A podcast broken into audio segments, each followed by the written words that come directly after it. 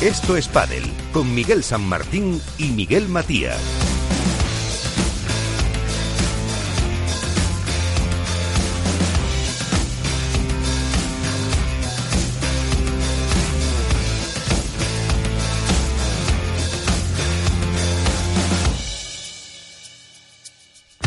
Y todo el equipo que hace posible este programa con Félix Franco en la parte técnica como siempre, con Iván Hernández, Contrapared, muy buenas, ¿qué tal Iván?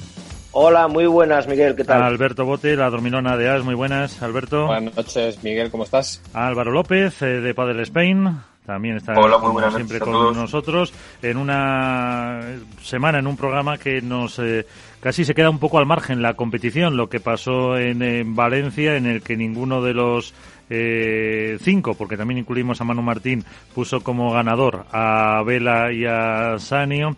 Y en, chicas, eh, pues eh, tampoco. Mm, tuvimos acierto con la pareja de eh, Tamara y y de del Fibrea que se hicieron con la competición femenina, pero yo, como digo, eso queda mucho al margen por la cantidad de eh, separaciones que se han producido. Así que no tardamos más, que tenemos también ya invitados esperando, así que, como siempre, lo primero, conocer qué ha pasado.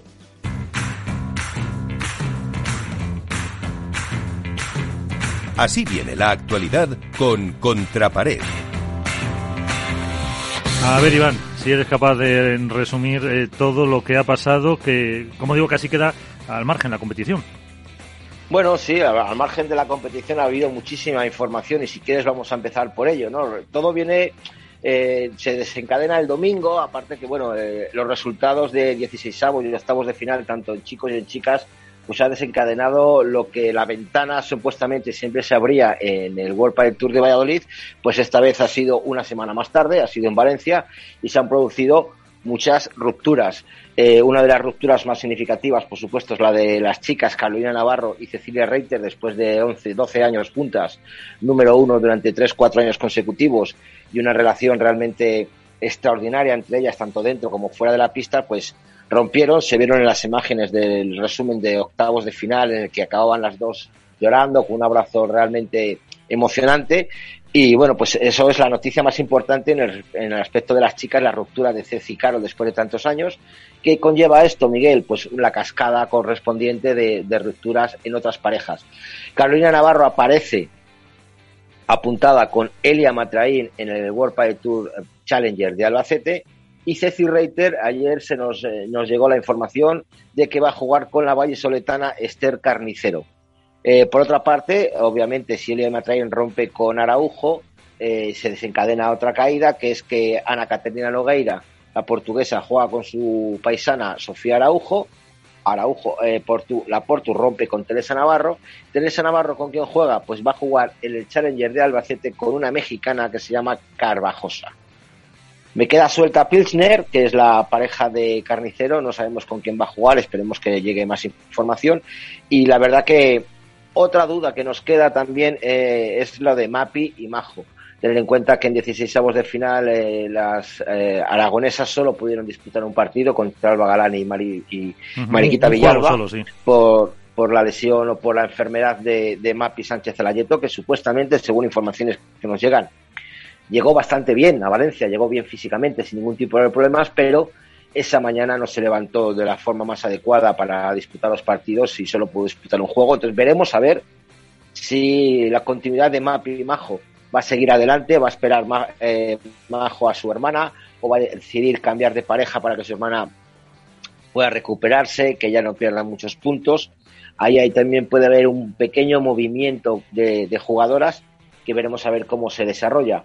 Eh, los chicos, bueno, pues los chicos todo ha venido desencadenado, obviamente, por las pérdidas de, partidos, empezando por Uri y Javi, que eh, perdieron en primera ronda con, unos soberbios eh, Jesús Moya y Edu Alonso, que llegaron incluso a cuartos de final. Y bueno, según las informaciones que nos han llegado y que no están más que confirmadas, Uri Botello va a jugar pareja, va a formar pareja con Ramiro Moyano Javi Ruiz va a formar pareja con el vallisoltano Arturo Coello y significa la ruptura de estas parejas, obviamente. ¿Y mm, qué pasa con Coello? Bueno, Coello rompe con Lamperti y Lamperti se une a Mike Yanguas, que recordemos a todos los oyentes que ya jugó el torneo del Campeonato de España juntos con unos muy buenos resultados. Eh, rompe con Iván, Iván Ramírez, y Iván Ramírez va a jugar con Gonzalo Rubio.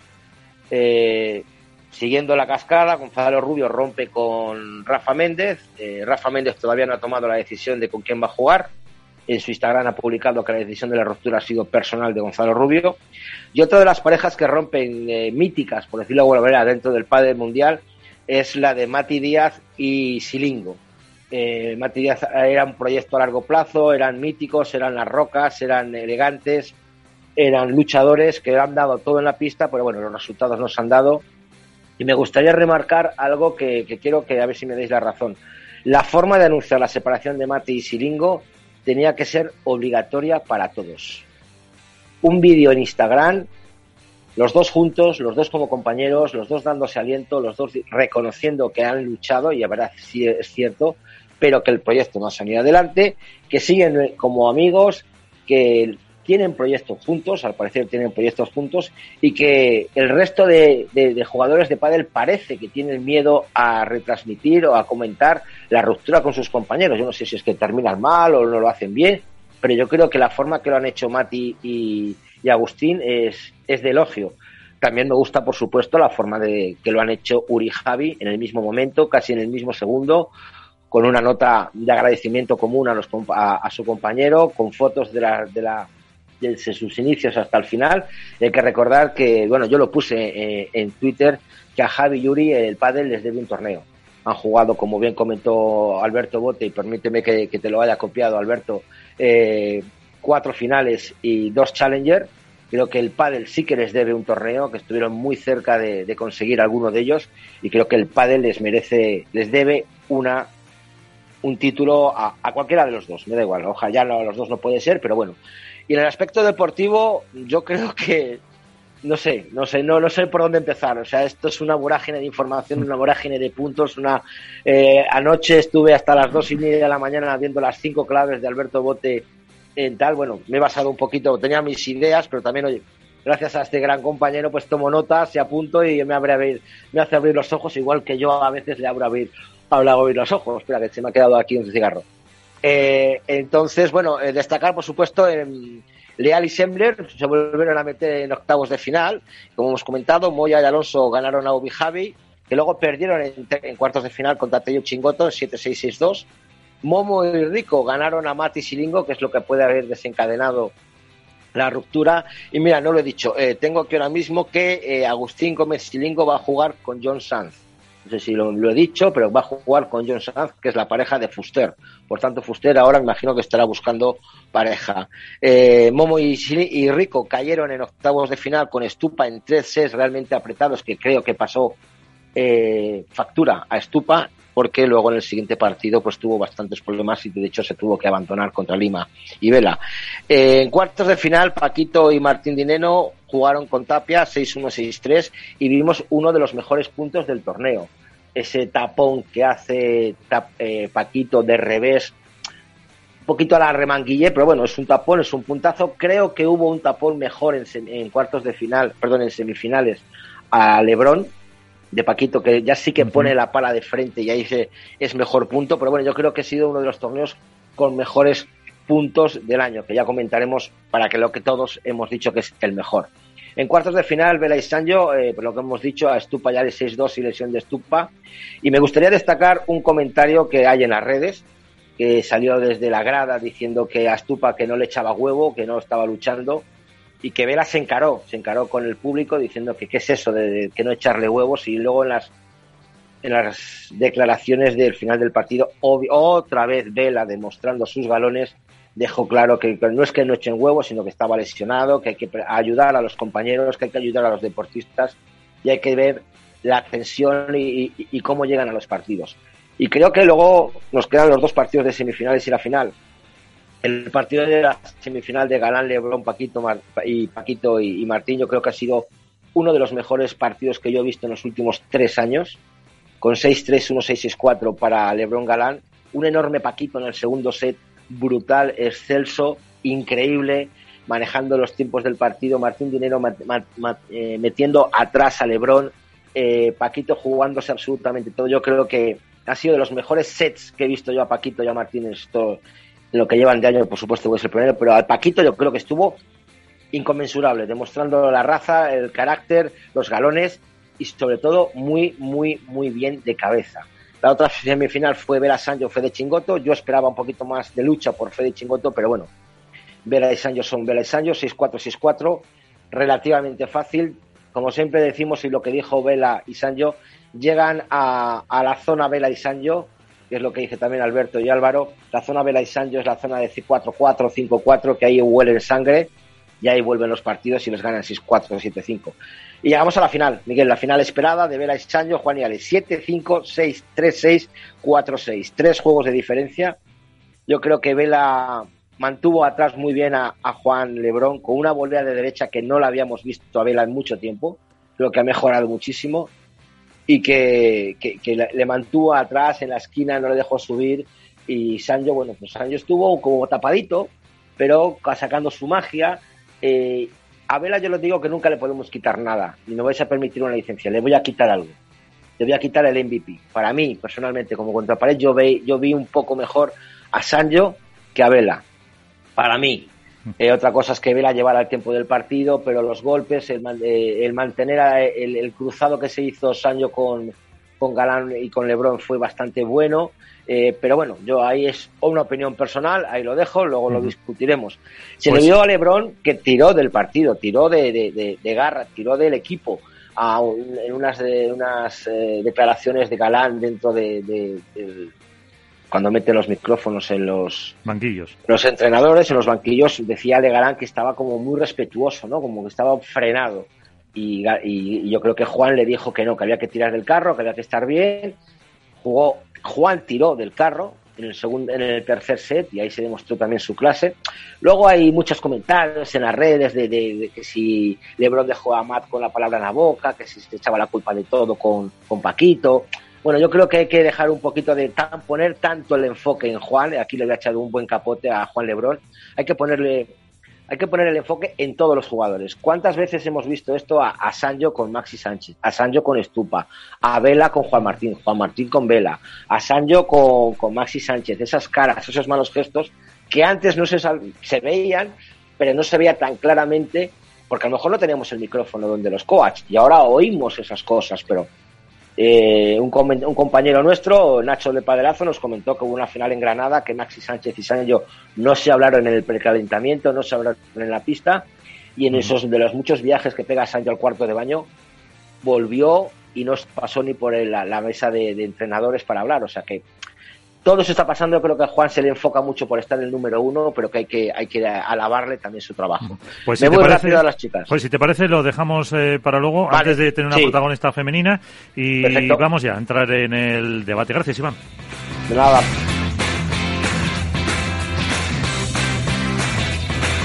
Esto es Padel. Hook Paddle patrocina esta sección. Hook Paddle Time is now.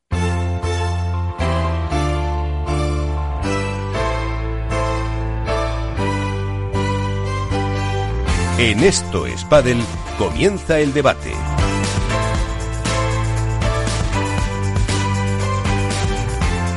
El debate, recuerdo, con Iván Hernández, Contrapared, con Alberto Bote de la Dormilona de As y con Álvaro López de Padel Spain. Y saludamos ya a nuestro primer invitado porque leíamos eh, ya por el mes de febrero, creo recordar que Ultimate Paddle Company hacía o llegaba a un acuerdo con World Paddle Tour para hacerse cargo de la explotación de los eh, Challenger durante las eh, próximas eh, tres temporadas. Este pasado lunes, ayer, comenzaba pues esta nueva campaña de los Challenger, estos nuevos Challenger con el de Marbella que se está disputando hasta el próximo domingo. Nos vamos a acercar a esta empresa, a esta compañía que ha apostado por el pádel, ha apostado por los eh, Challenger y tenemos con nosotros a su presidente ejecutivo. Es eh, Jesús Ferrer. Jesús, ¿qué tal? Muy buenas, gracias por acompañarnos. ¿Cómo estás? Muy buenas noches, ah, muy bien, aquí estamos. Muy bien, ahí en, en, Marbella eh, con este Challenger. lo primero, preséntanos quién es UPC que sea o quiera apostar a nivel nacional por este torneo, este tipo de torneo, los Challenger.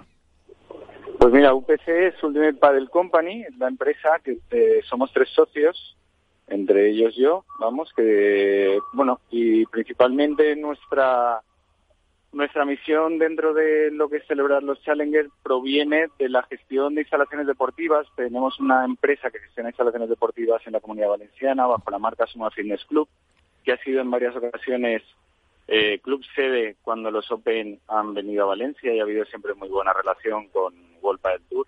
Y en un momento dado, en concreto sobre mediados del año pasado, pues nos reunimos con World del Tour y queríamos hacer más cosas dentro de este deporte que nos apasiona y que conocemos por, como ya os he comentado, por haber sido club sede en varias ocasiones de los Open en Valencia. Eh, tenemos allí una instalación, en, en concreto en la localidad de Alfafar, con 10 pistas de pádel, y la verdad es que la relación ha sido siempre muy buena. Cuando sentados con ellos queríamos hacer algo más y nos propusieron esta idea, y la verdad es que fue muy atractiva por el hecho de aprovechar todas las sinergias que, que, tiene ya y la fuerza que tiene Vuelta del Tour y la producción y demás. Y nos pareció muy, muy, muy interesante. Y bueno, nos ha gustado siempre fomentar el deporte, los valores del deporte y en este caso pues nos hemos metido de lleno con los Challengers. Muy ilusionados con dificultades como todo, porque los principios no son difíciles, pero de la mano de World del Tour sí que es verdad pues que han sido como más llevaderos. sí, dificultades, por ejemplo, que iba mm, el calendario es complicado, iba a estar eh, previsto para, eh, si no me equivoco, el puerto de Santa María y al final es en, Marbella. Sí, exactamente.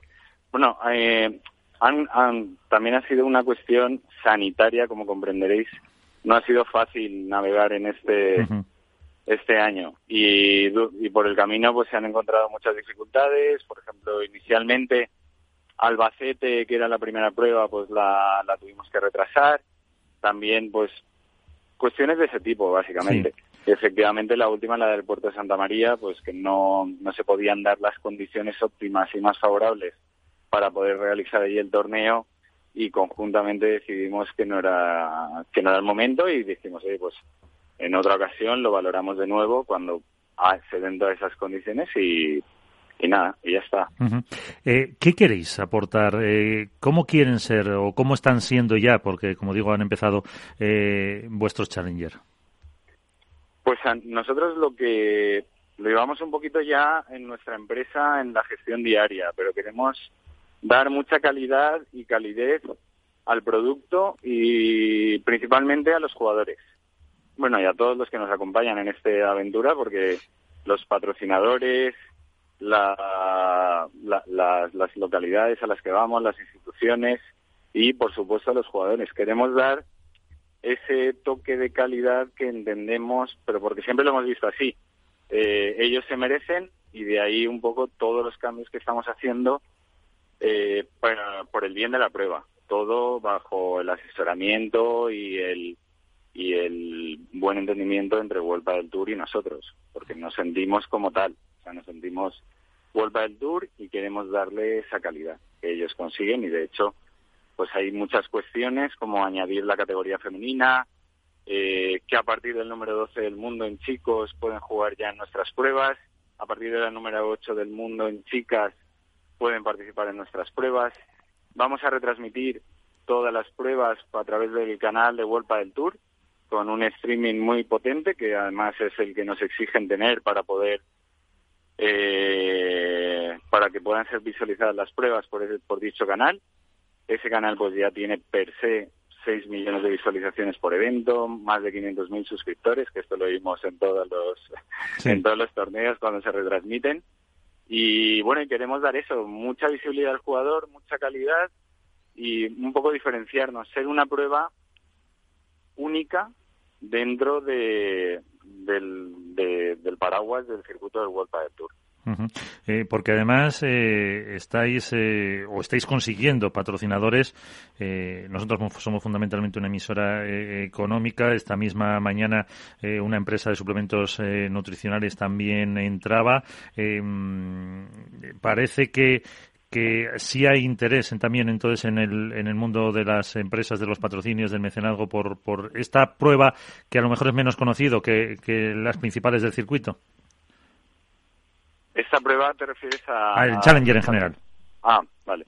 Sí, sí, sí. Vamos, le queremos dar el formato open por... no sé si me matarán, pero vamos, queremos ser, eh, dar la visibilidad y la calidad, como te he comentado, de, en ese formato. Y al final es lo que el patrocinador también, lo que le puedes vender. Si puedes vender algo, pues le tienes que dar un producto muy atractivo. Y, vamos, yo, creo que nos ha ido, bueno, nos gustaría tener algún patrocinio más, pero como todo, pero vamos, nos ha ido bastante bien en la, en la búsqueda de patrocinio y estamos además muy contentos de los que han apostado por nosotros porque al final es una apuesta un poco despiadada en el sentido hmm. de que es nuestro primer año para demostrar y vamos y con la humildad de querer hacerlo todo muy bien y aprender y, bueno muy bien muy contentos por el por la respuesta de los patrocinadores también ya no solo los técnicos que desde el momento uno todos han se han metido de cabeza con nosotros nos han ayudado lo que necesitéis han colaborado, han sido también sufridores de cambios y de cuestiones de última hora, pero esas yo creo que vienen innatas o mm, de los eventos en sí. Vamos, que salga un evento 100% a la primera exactamente como toca es muy complicado. Pero vamos, estamos poniendo todos los medios que conocemos y de los que disponemos para que salga bien todo.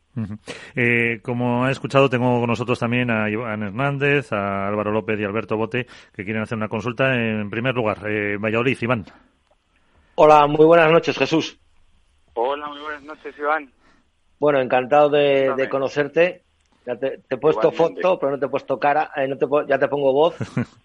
Eh, la verdad que, bueno, yo investigo un poquito y la verdad es que la, trayectoria vuestra, por decirlo de alguna manera, o tuya con el deporte es realmente impresionante, con una fundación, la Trinidad Alfonso, con muchos programas de apoyo a deportistas olímpicos, con mucha gestión deportiva, con cuatro centros privados en Valencia, el club de Sumar Alfafar, la piscina de Valencia. Yo creo que estáis muy metidos en el mundo del deporte y creo que es algo de, agradecer, ¿no? El que, una empresa, que se forme una empresa nueva para, para los Challengers es de agradecer y, bueno, me gustaría agradecerte ese esfuerzo que habéis hecho por, por apostar por el pádel. Pero me gustaría preguntarte eh, varias cosas. Eh, yo como castellano leonés eh, me hizo mucha ilusión que en un principio en el calendario estuviera la prueba de, de Segovia, que luego se cayó. Y me gustaría saber el motivo de, de esa caída. Luego me gustaría saber eh, qué contrato tiene UPC con World Padel Tour, si va a ser por muchos años o, o, cuánto tiempo vais a estar con nosotros. Me parece que son dos o tres años. Y si tenéis la intención de aumentar los torneos durante este año. Pues por orden de, de preguntas te voy contestando. Segovia, que fue la, la prueba que inicialmente, que también nosotros teníamos mucha ilusión, al final no, no pudimos celebrarla porque no pudimos llegar a, un entendimiento común. Entonces, no, no, nada más que eso. Inicialmente sí que había una previsión de, de poder atenderla, pero al final pues no, no hubo posibilidad de, de hacerla. Eh, se tenían que dar unas circunstancias que nosotros pedíamos y no fueron posibles. Quizá también, también te digo una cosa, que que es que con, la, con, lo que nos está pasando a nivel sanitario es complicadísimo todo. Y, y, todo ha dificultado mucho el tema sanitario. Sí que es verdad que ahora nosotros, por ejemplo, empezábamos con muchísima ilusión porque aparentemente pues ya se estaba vacunando toda la gente y demás y parecía que, que todo iba a apuntar, pero, pero ahora, por ejemplo, pues estamos otra vez con la tensión de ver qué va a pasar. espero que no pase más de lo de lo que ya hemos pasado pero que no es una cuestión, lo de Segovia en concreto no es una cuestión de, de nada en concreto, sino de que no hubo forma de poder llegar finalmente a un acuerdo. Pero vamos, que es también un poco por las por la situación, es que la situación ha complicado todo mucho y igual la la ilusión o la predisposición que había por en un momento determinado pues se apagó y, y, no y no hubo opción. no, te puedo decir mucho más porque es que tampoco hay mucho más. En cuanto a la segunda la segunda cuestión, eh, recuérdamela, por favor, que eh, no ahora. Eh, sí, eh, los años de contrato me parece que son tres años, ¿no? Con sí. sí, sí, exactamente. y si se puede añadir alguna prueba durante el año más. Y, o sea, nosotros tenemos contratos, los derechos de explotación de los challenges hasta el 23 con World Padel Tour y luego el, para el año que viene, en principio, sí que hay prevista una o dos pruebas más. Ajá. Pero este año no hay posibilidad de ampliación, ¿no? No, este año no. Este año con los seis que hay ya tenéis bastante, entonces. Yo creo que este año, con todo lo que hemos pasado, eh, sí que es verdad que nos han ofrecido alguna prueba más, pero hemos dicho, vamos a hacerlo bien, bien, bien, eh, porque ahora ya parece que cogemos un poquito el tono y el control de, de todo, porque son muchas cosas nuevas para nosotros, aunque sí que es verdad que, como tú bien dices, pues hemos estado también eh, en la organización de eventos, pero también te digo que en la Fundación Trinidad Alfonso, que sí que hay una vinculación eh, de parentesco de alguna forma con la organización, son total, son totalmente independientes, aunque que duda cabe, o somos totalmente independientes una organización de otra, pero que duda cabe pues que sí que surgen sinergias y la fundación nos va a apoyar en todo momento en la medida que pueda y, y bueno y y, y si lo tenemos ahí, pues eh, hay que aprovecharlo, evidentemente. Alberto Bote, de la Dormilona de As. Muy buenas noches, Jesús, ¿cómo estás? Muy buenas noches. Muy bien, aquí estamos. Eh, me alegro.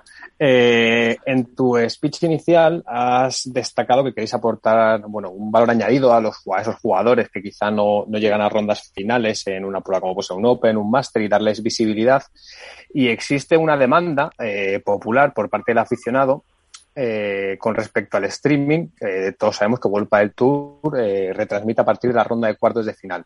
Mi pregunta es, ¿existe la posibilidad que los Challenger en algún momento puedan retransmitirse desde una ronda anterior a los cuartos de final o al estar bajo el paraguas del formato World del Tour por el momento no se prevé modificación en cuanto a la retransmisión? Estamos peleando por ello, pero la respuesta es lo último que tú has dicho. Principalmente y, bueno, lo entendemos así. Y cuando, cuando pueda ser, pues será.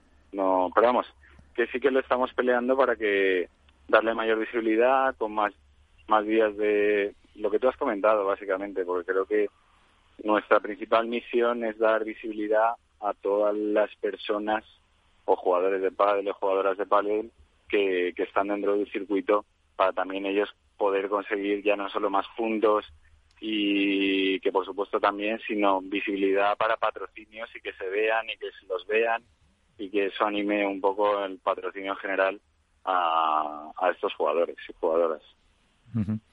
Eh, de la web de referencia en el mundo del pádel, Padel Spain, eh, Álvaro López. Hola, muy buenas Jesús, buenas noches. Buenas noches, Álvaro. Nada, yo quería hacerte un par de preguntitas. Eh, la primera, eh, las ciudades o bueno localidades donde vais a donde vais este año y en general, eh, yo quiero saber sobre todo para que, la gente se informe. Eh, ¿Es decisión vuestra o al final es World del Tour la que tiene la última palabra de decidir esas ciudades para llegar a otros sitios a los que no llega quizá con el circuito principal? Eso por un lado. Y la segunda, en cuanto a las retransmisiones que has hablado, ¿quiénes van a ser los comentaristas o analistas que van a, que van a estar hablando en, en, esas retransmisiones, porque entiendo que no, no estará el Halo ni Seba, o corrígeme si me equivoco. Te hubo un poquillo mal, pero vamos, creo que te he oído todo. Sí, te pregunto. Eh, si, no, si no te repito. No, no, no. Primero las localidades, ¿verdad? Sí.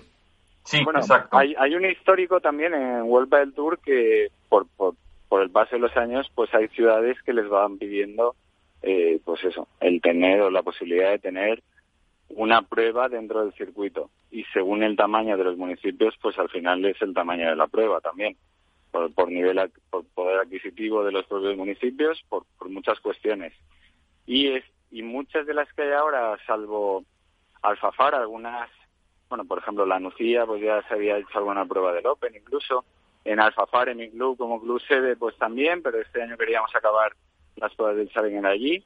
O sea, unas han venido de propuestas por nosotros, las menos, también te lo digo, y otras pues ya venían de un histórico que tenía Vuelta del Tour, de ciudades que tienen, puedan tener interés, nos hemos puesto en contacto con ellas y definitivamente pues ha, surgido la oportunidad.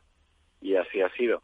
La, la cuestión es que son ciudades, pues como vosotros mismos habéis dicho durante la emisión, pues donde no llega una prueba grande del World del Tour, pues podemos estar nosotros de alguna forma, pero el presupuesto es menor para los ayuntamientos y a la vez la, la pasión por el pádel está en todas partes. Y es esa posibilidad de acercar el mundo del pádel y un gran evento que es el formato que le queremos dar porque sí que vamos por, no enrollaros mucho porque me apetece contaros muchas cosas de cómo es el evento en sí pero pero vamos que, que un poco va en ese en esos términos.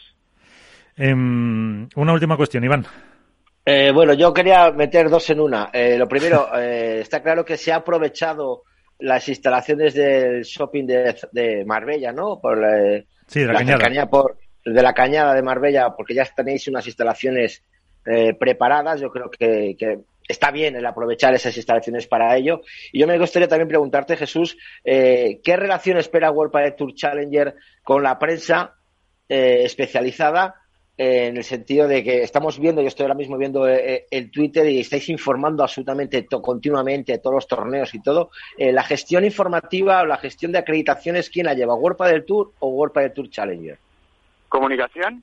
¿Te refieres? Sí, sí. Nosotros directamente, con una empresa que es al Cubo, en Ludiferro, y, y nada, a través de ella lo llevamos, que hemos querido darle un toque no diferencial, pero sí, por ejemplo, los tonos, el azul y el naranja, pues nos gustaba mucho. Al final la pista, hemos traído una pista que nos ha gustado sudor y lágrimas también en esos colores, que la veréis en este primer evento en Marbella, hemos, que que hemos querido darle una identidad propia al Challenger para ser, porque si no, no nos podríamos diferenciar de nada de, de del Tour, porque a la vez que Vuelta del Tour, pues vamos a tener una pista central y un club sede en todo lo que van a ser las pruebas. En este caso en concreto coincide que las instalaciones ya estaban preparadas para pista central.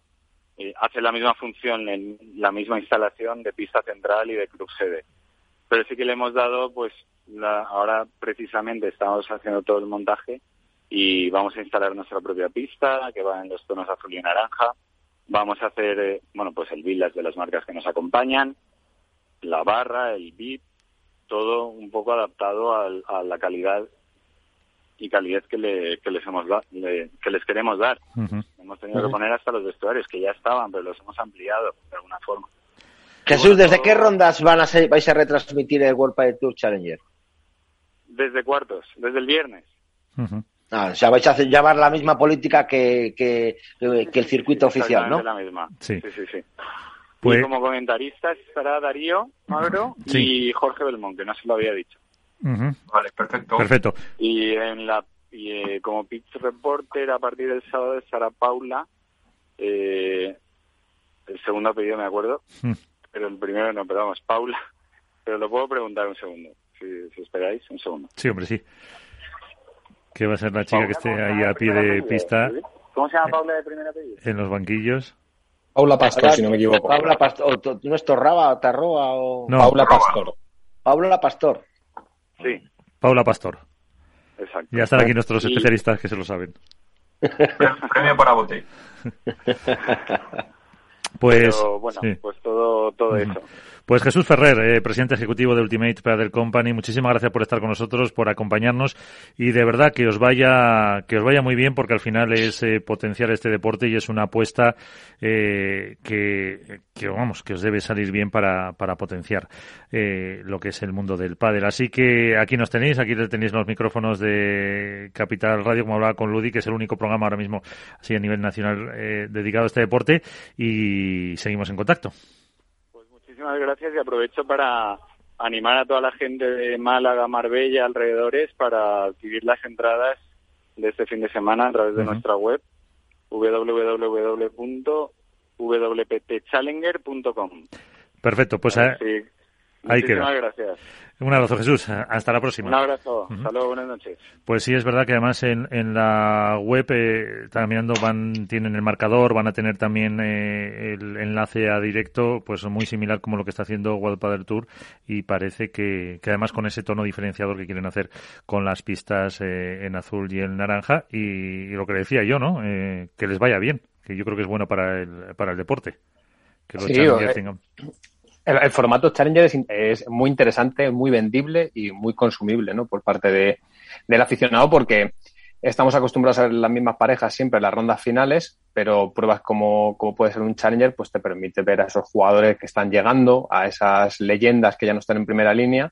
Y, siempre hay una extra de motivación por parte de los jugadores porque saben que se están jugando mucho. Son, es una opción para sumar puntos, para evidentemente aumentar la bolsa económica del año y, y, creo que además es eh, apetecible este 2021 por el cambio, o ya no solo el restyling, que si se queda en un restyling para mí será un fracaso, pero creo que va a haber mucho más detrás y que lo iremos viendo poco a poco en un formato como es el Challenger, que en 2019 y 2018 ya aglutinaba muchos seguidores eh, en las pruebas.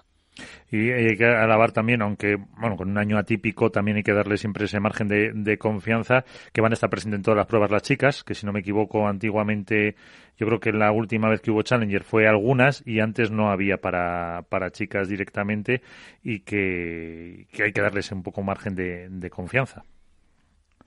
Álvaro. Hombre, siempre está bien que las chicas entren. Bueno, Álvaro, ahí te lo dejo. Sí, no, hombre, yo creo que, a ver, más allá de lo que dice Bote del restyling, yo creo que y por lo que nos ha contado Jesús, yo creo que va un pasito más allá. Eh, al final es un World del Tour, pero no es un World del Tour, es decir, eh, va con una imagen propia, va con instalaciones entre comillas diferentes, va con una gestión diferente y, y desde UPC quieren darle un, plus más. Entonces yo creo que va a ser, eh, si al final los partidos responden, y yo creo que responderán, pues ver a jugadores diferentes a los que la gente no está tan acostumbrada, verlos en sitios diferentes a los que a las ciudades grandes, por decirlo de alguna manera, como Valencia o Madrid. Y creo que la verdad que puede ser un paso adelante importante y si al final luego el streaming eh, pues responde a la calidad de lo que los partidos van a demandar, yo creo que se puede ver un, buen espectáculo y que al final la gente responderá a la llamada del Challenger. Claro, yo al final lo que decía Álvaro es cuando hablo de restyling es si se queda tan solo en un lavado de cara con respecto a lo que se hacía antes, me parece que no tiene mucho sentido porque el pádel ha evolucionado mucho en estos dos años, incluso pandemia de por medio. Por eso creo que era eh, muy importante saber, y más de la mano de, Jesús, que, es el CEO de la empresa, eh, cuáles son los activos que va a tener estos challengers, si existe la posibilidad el día de mañana de poder ver en streaming pues esas rondas anteriores. Entonces, ver por dónde camina la concepción de esta nueva empresa para potenciar los challengers, que creo que es lo interesante. Me sorprendería que se quedara solo en eso, vamos. De hecho, su línea argumental es que va a haber mucho más, que el foco va a estar en el jugador. No podemos obviar que está bajo el paraguas de World Padel Tour. Y es que normal, o sea, al final es un World Padel Tour Challenger. Por mucho que se intente diferenciar la palabra Challenger de World Padel Tour, es una prueba perteneciente a World Padel Tour. Entonces, dentro de ese esquema, vamos a ver eh, cómo son capaces de lidiar, bueno, pues con las exigencias que tiene World Padel Tour por un lado, con lo que serían sus propuestas y ver hacia dónde caminan. Pero a priori tienen, eh, los Challenger tienen un recorrido muy, muy, muy potente por delante. Y más si se sabe tocar eh, o pulsar cuál es el caminar del padel ahora y con todos esos nuevos jugadores que están saliendo y que cada vez hacen que los partidos sean más interesantes. Y además que ha dicho que ha bajado o ha subido, no sé, el, el, el número de... Mm, eh, de ranking para poder acceder. Que eso sí, están desde los 12 de chicos y 8 de chicas. Creo que, que antes eran 20 mm. y 12 en chicos y 12 en chicas. No me acuerdo, sí. O 16, ¿no? Era, 16. Sí. Y bueno, yo creo que ver a, a, parejas del ranking 13 me parece extraordinario porque te estás encontrando, te puedes encontrar en parejas que están habitualmente mejor en, octavos, en cuartos de final de un World del Tour y que, les vas a ver eh, y que lo, sobre todo lo que siempre hemos comentado y hemos reclamado desde este programa, la visibilidad de estos chavales que, que luchan porque su camiseta de panadería Pepi se vea en, el circuito profesional y que a lo mejor en el circuito Challenger sí que se vea esa publicidad, se vea recompensada el apoyo de esas pequeñas marcas a esos grandes jugadores y que creo que la visibilidad sobre todo y el retorno que puedan tener es muy bueno. Y, a mí me parece muy interesante la apuesta por, por la dupla Darío Almagro y Jorge Belmont eh, en la retransmisión. Creo que Darío, que, que, además de ser reportero, ha asumido el rol de, bueno, de narrador en ciertos momentos de cada campeonato, si no me equivoco, la ronda de los viernes, y que creo que ha evolucionado mucho y que le da, bueno, pues un toque personal que, que no es que me guste a mí, que me gusta, por eso lo, lo, cito, sino que ha sido muy bien acogido en los últimos meses por parte del aficionado y, y, que la incorporación de Belmont, además, también le ha dado un aire fresco a la retransmisión y que, y que está muy bien ligar el mundo World del Tour con el Challenger, hacer ese hilo, ¿no? ese puente entre ambas cosas y que sean ellos los que estén al mando de la nave. Yo ahí apuesto sobre todo por la parte de Belmont, que, que le he podido escuchar ya en este, tanto en este torneo como creo en el anterior, si no recuerdo mal, en, en los cuartos. Eh, y creo que es un entrenador que quizás eh, no está en la línea de los más conocidos, de los Ovide, de los Gaby Reca, de los Manu Martín, eh, aunque dentro del circuito lógicamente sí es conocido. Y creo que como comentarista o analista, eh, en mi caso, a mí me ha gustado bastante. Creo que los comentarios que eran muy acertados y, creo que era muy ágil en la, en la narración, en la comunicación y creo que ha sido un acierto por parte de World Padel Tour incluirle y ahora en los Challenger también. Eh, pues veremos, a ver este Challenger lo pondremos el fin de semana a partir del viernes a ver esa retransmisión con la calidad que les han eh, pedido y seguro que, pues eso, disfrutamos un poquito de cómo va la competición. Eh, Iván, teníamos pendiente, haznos un resumen de las chicas, rapidito. Bueno, eh, las chicas, rapidito, ya lo hemos comentado, la, la lástima la retirada de Mapi Majo con, con Galán y Villalba 1-0 por el estado físico de Mapi. En octavos de final nos metemos con Ale y Gemma, que vencen a Carol Liceci, que supone la despedida de, de Carol Liceci como, como pareja. Hay una. Hay que poner una chapita, un pin a nuestro querido Alberto Bote, que lo anunció en exclusiva en la Dormirona y que hay que felicitar por esa por esa exclusiva. Ahí te hemos, te hemos mandado el pin, ya te llegará para el martes. Y luego, por supuesto, la, el, el, blog de referencia del pádel dentro del diario. El blog, el blog, de referencia. Tenemos la web de referencia, el blog de referencia y yo que soy el criticón de referencia. Por supuesto. Entonces ahí hacemos un gran equipo. Eh, por supuesto, lo que hemos comentado, lo de... A mí me gustaría dar un pequeño chic al campanazo que pegaron... Eh, eh, Carmen Goneaga y Bea Caldera, mis niñas de Valladolid, al vencer a Bea y Lucía en, en, en octavos de final. No quiero quitar mérito, por supuesto, a las niñas, pero Lucía venía atravesando problemas en el pie desde el Campeonato de Europa, pero bueno, yo creo que, que ganar a las número dos del mundo es un aliciente. Lástima que luego en octavos de final o en cuartos de final pues se encontraron con un 6-0, 6-0 de Alanza Osoro y Victoria Iglesias, o es pasar del todo a la nada. Pero bueno, en cuartos de final, eh, todas las parejas, a excepción de Paula Yari, que como hemos comentado, pues fue baja por, por COVID, que fue una lástima, pero todas pasaron. Y Ale y Yema ganaron a Talabán en Rufo, Riera y Aguno ganaron a Eli y a Araujo en un, vamos a decirlo, partido especial, ¿no? Por el reencuentro de Patti y Eli, que bueno, fue para, para Riera y Aguno 6-2-6-3. Brea y Cardo se cargaron de nuevo a las Martas, 3-6, 3-6, 6-4, 7-6, y hay que decir que, bueno, que, las Martas, pese a que era mi apuesta, yo las veo que van mejorando, pero les falta ese punch, porque hay que recordar que también cayeron en Valladolid en el Taibere, que yo creo que a lo mejor hay, les falta algo ahí, yo creo que están dando un paso más adelante, yo no las veo rompiendo, por mucho que diga la gente, yo no las veo rotas, creo que, les falta ese puntito de suerte de meter la cabeza en semifinales o en la final, y, bueno, yo creo que están ahí. Ale y Gemma se encontraron con Rera Yaguno en semifinales 6-0, 4-6, 6-1. Hay que rescatar ese 6-0 y ese 6-1 que lo comentábamos en el grupo de WhatsApp. Eh, el, primer set de Ale y Gemma fue realmente impresionante en modo apisonadora. No dejaron entrar a, Riera y a, Yaguno manteniéndola muy atrás, a Riera presionándola mucho con los bolas a los pies. Y luego nos encontramos con una Braicardo y que ganaron 6-3, 6-1 a Osoro Iglesias, que siguen pecando un poquito de, de sangre. Fíjate lo que te voy a decir, de punch. ¿no? Eh, llegan a semifinales y parece que ahí eh, ven su límite, ven su tope y se rinden. Yo creo que Osoro le falta un poquito más de nervio. Fíjate lo que digo, a veces la veo con la pala caída, como andando. No sé, a lo mejor ahí tiene que trabajar algo nuestro querido amigo Pablo Aymá, que ojalá desde aquí le deseamos mucha suerte. Y la final, ¿qué hay que decir? Pues profeta en su tierra, Miguel. Ricardo con un 6-7, 6-1, 6-4 se hizo campeona en su tierra, que algo hacía mucho. Iván, que te has, eh, te has monteado. A ver. Perdonar, hacía mucho tiempo autocensura, que no, como dice Félix. Sí, sí. Había mucho tiempo que alguien casero no ganaba en su propia ciudad. Tengo que buscar la información exacta. Pero yo creo que, hasta el tercer set, Ali y Gemma no consiguieron mantener el, el resultado arriba, no consiguieron tener el resultado, siempre estuvieron a remolque y yo creo que, estuvo muy bien sujeta Ale, Ale Galán, Tamara excelente, jugando con viento a favor por el apoyo del público.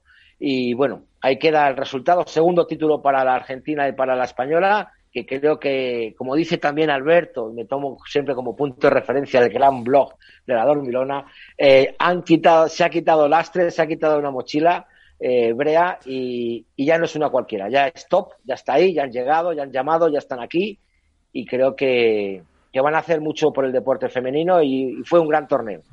Pues tenemos a la profeta, eh, Tamara Ricardo, ¿qué tal? Muy buenas, ¿cómo estás? Hola, buenas noches. ¿Estás?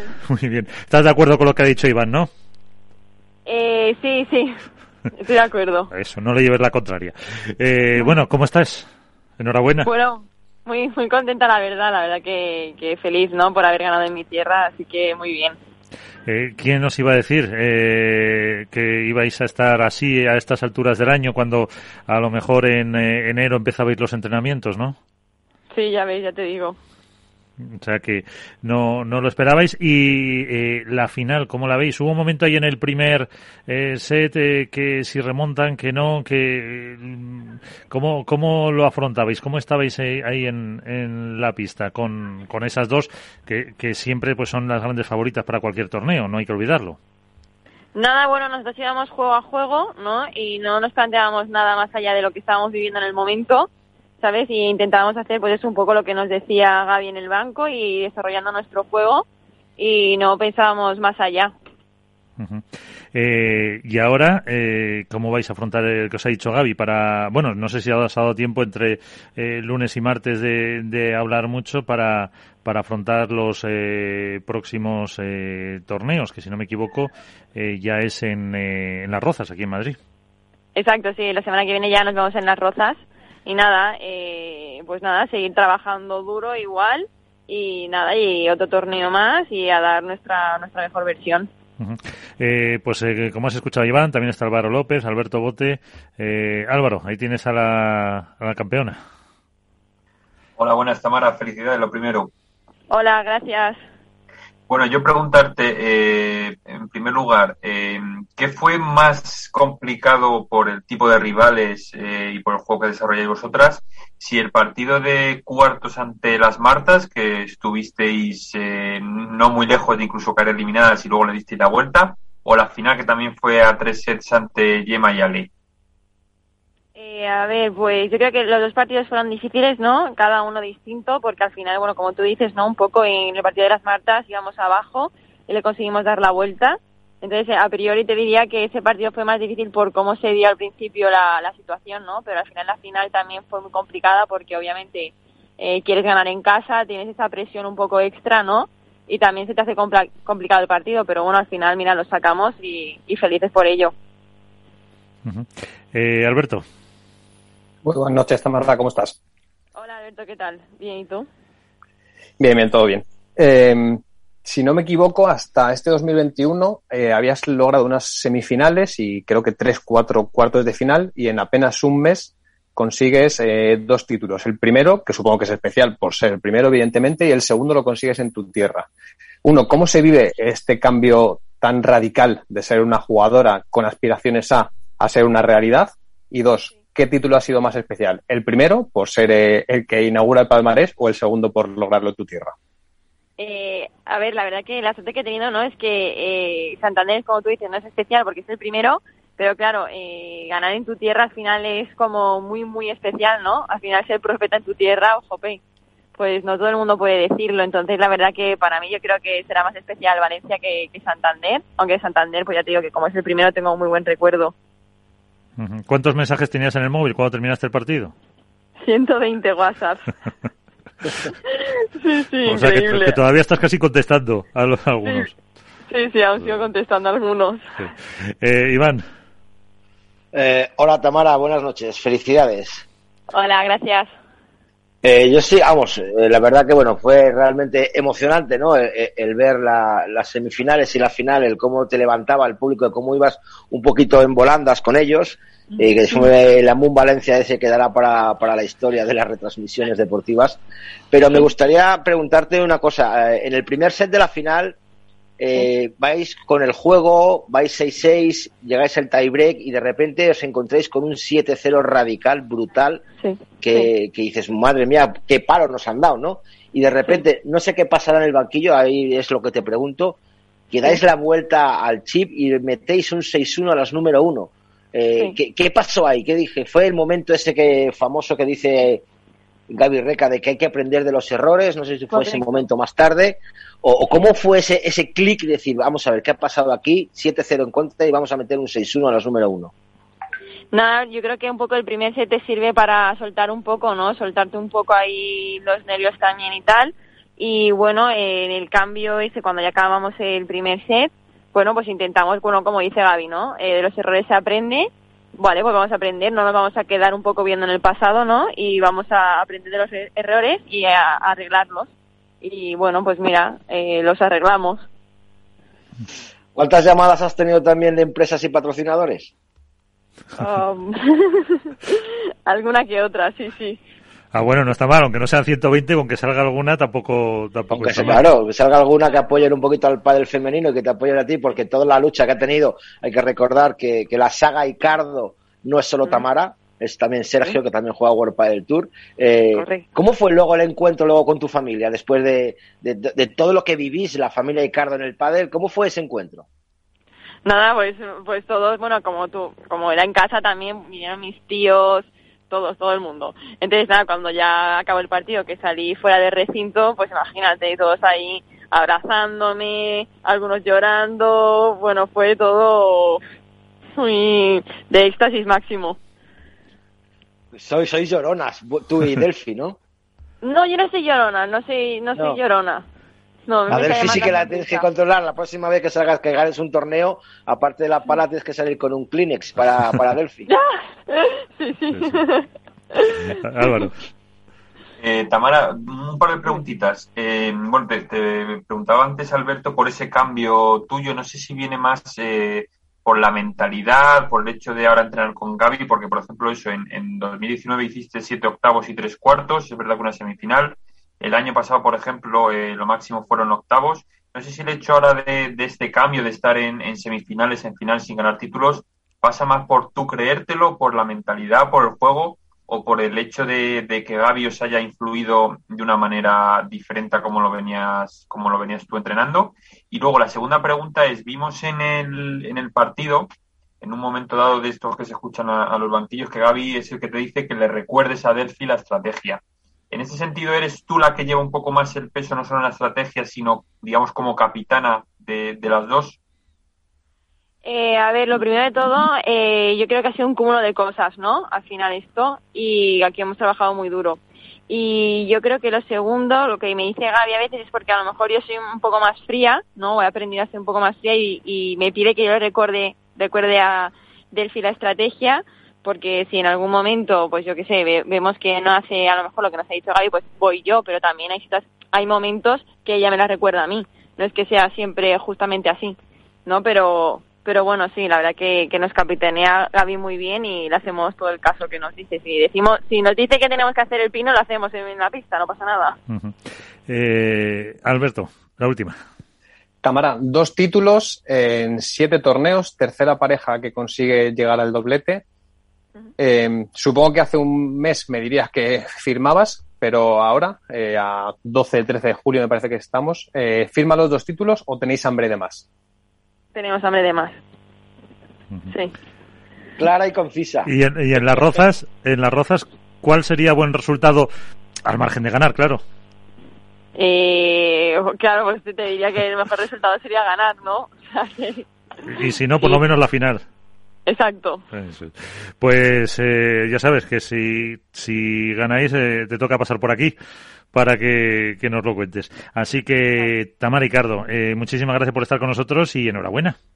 Gracias a vosotros. Pues eh, ahí está una de las eh, ganadoras, pero mm, si queréis comentar algo más o si no, eh, yo creo que los minutos que tenemos hasta el siguiente invitado también hay que hablar un poquito del, del baile que se ha producido de, de parejas. no sé si queréis contar algo de la final y, nos metemos en, en, ese lío que ha contado Iván al principio, Alberto.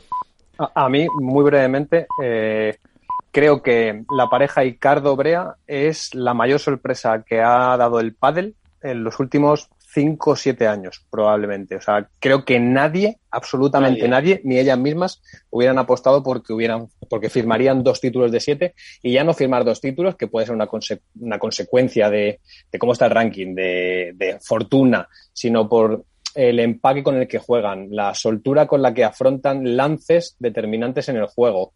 Eh, yo decía el domingo en ese directo con Manu Martín, con Mati Marina y Mike Yanguas, que lo que más me sorprende de ellas no es que ganen y que ganen unos números uno, sino eh, el pozo que tienen. Parece que llevan jugando 20 años. Parece que, fueran un Velasteguín que, que, está acostumbrado a estar en una cita dominical. Y hay que recordar que Delphi eh, es la tercera vez que juega una final y en el caso de Tamara era la segunda. Y ante unas números uno caen en el primer set en el tiebreak revierten la situación para, creo que endosarles un 6-1 a la pareja, se suponía más en forma en ese momento. Y en el tercer set, con todo en contra, porque si no me equivoco, Yema ya le llegan a estar 4-2 a favor, eh, hacen un rush final de cuatro juegos que eh, habla de cuál, es, cuál va a ser su trayectoria y de que no son una moda. Yo lo titulé algo así como más realidad que sorpresa. Hace un mes era una sorpresa, a día de hoy son una realidad. Y además, fíjate, que lleva, será de las pocas jugadoras de pádel, eh, incluso jugadores, que lleva, la verdad que son pocas, son dos finales, pero 100%, final que juega, final que gana. En ese sentido, es, es, es única. Ahora mismo tiene el récord de, finales invicta. Tamara. Bueno, y, y, Delphi que jugó con eh, Majo, fue. Con Majo jugó una y la perdió. Por eso me refiero, pero con, con Tamara también, dos de dos. Dos de dos, sí, sí, sí. Creo que Delphi tiene un challenger. Eh, tiene un challenger en Valladolid, en Arroyo de la Encomienda, con Aportu. exactamente. Yo, definí a, Tamara como eh, la mayor irrupción que hay en este 2021 por títulos y de Delphi lo que me parece es que había muchos matices en su juego que nos hacían presagiar que podía ser una jugadora para los próximos 10 años, pero es verdad que ese salto que da con una de las gemelas en, en 2019 no, no sé si no acaba de aprovecharlo, pero no acaba de confirmar las buenas sensaciones que venía dando, ¿no? de como esa gran promesa de la cantera argentina, y lo que está consiguiendo es demostrar que, que para mí va para ser una jugadora de época. Y al final el, hecho de que cuando Delphi tuvo que jugar con Majo, yo creo que fue demasiada presión para ella, digamos, pasar de la nada al todo, es decir, de no disputar siquiera ni semis ni finales, eh, a competir contra una número uno. Entonces, eso quieras que no, y una jugadora joven que por mucho que haya tenido que dejar a su familia, venirse a España y demás, yo creo que ahí le pasó factura. Claro, cara acaba de cumplir los 21, pues a lo mejor te está claro, 18 todavía. Y ahora está jugando con Tamara Icardo, que es otra jugadora que tampoco tenía presión ninguna, porque no llegaban a las rondas finales, eh, que tampoco se veían mucho quizá ni en el streaming, y ha sido toda una sorpresa. Es decir, eh, juegan muy liberadas, juegan con un maestro en los banquillos como el Gaby Reca, que les, yo creo que les está sabiendo llevar a la perfección. Y creo que el hecho de eso, de, jugar tan libres y, sin, y sin tener que depender de resultados, todo lo que hagan positivo es sumar puntos, no tienen que defender nada, pues creo que para ellas es una bendición. Y sí es verdad que yo era el primero que no contaba con ellas para, vamos, ni para ganar título, mucho menos, ni para llegar a, a finales o semis. Y creo que, que por cómo están jugando y por cómo están rindiendo, eh, como dice Botes, están, están a nivel de dos veteranas que parece que llevan toda la vida jugando y jugando juntas porque pocas fisuras tienen y creo que la verdad que son una de las parejas más en forma junto con las número uno y con, y con Ari y Paula. Y, están siendo muy inteligentes porque están sabiendo aprovechar el ir a favor de corriente, ¿no? Eh, todos tenemos etapas en la vida y en el deporte eh, se expone más todavía que cuando estás de dulce, cuando las cosas te van bien, lo que tocas eh, suele, suele salir a favor.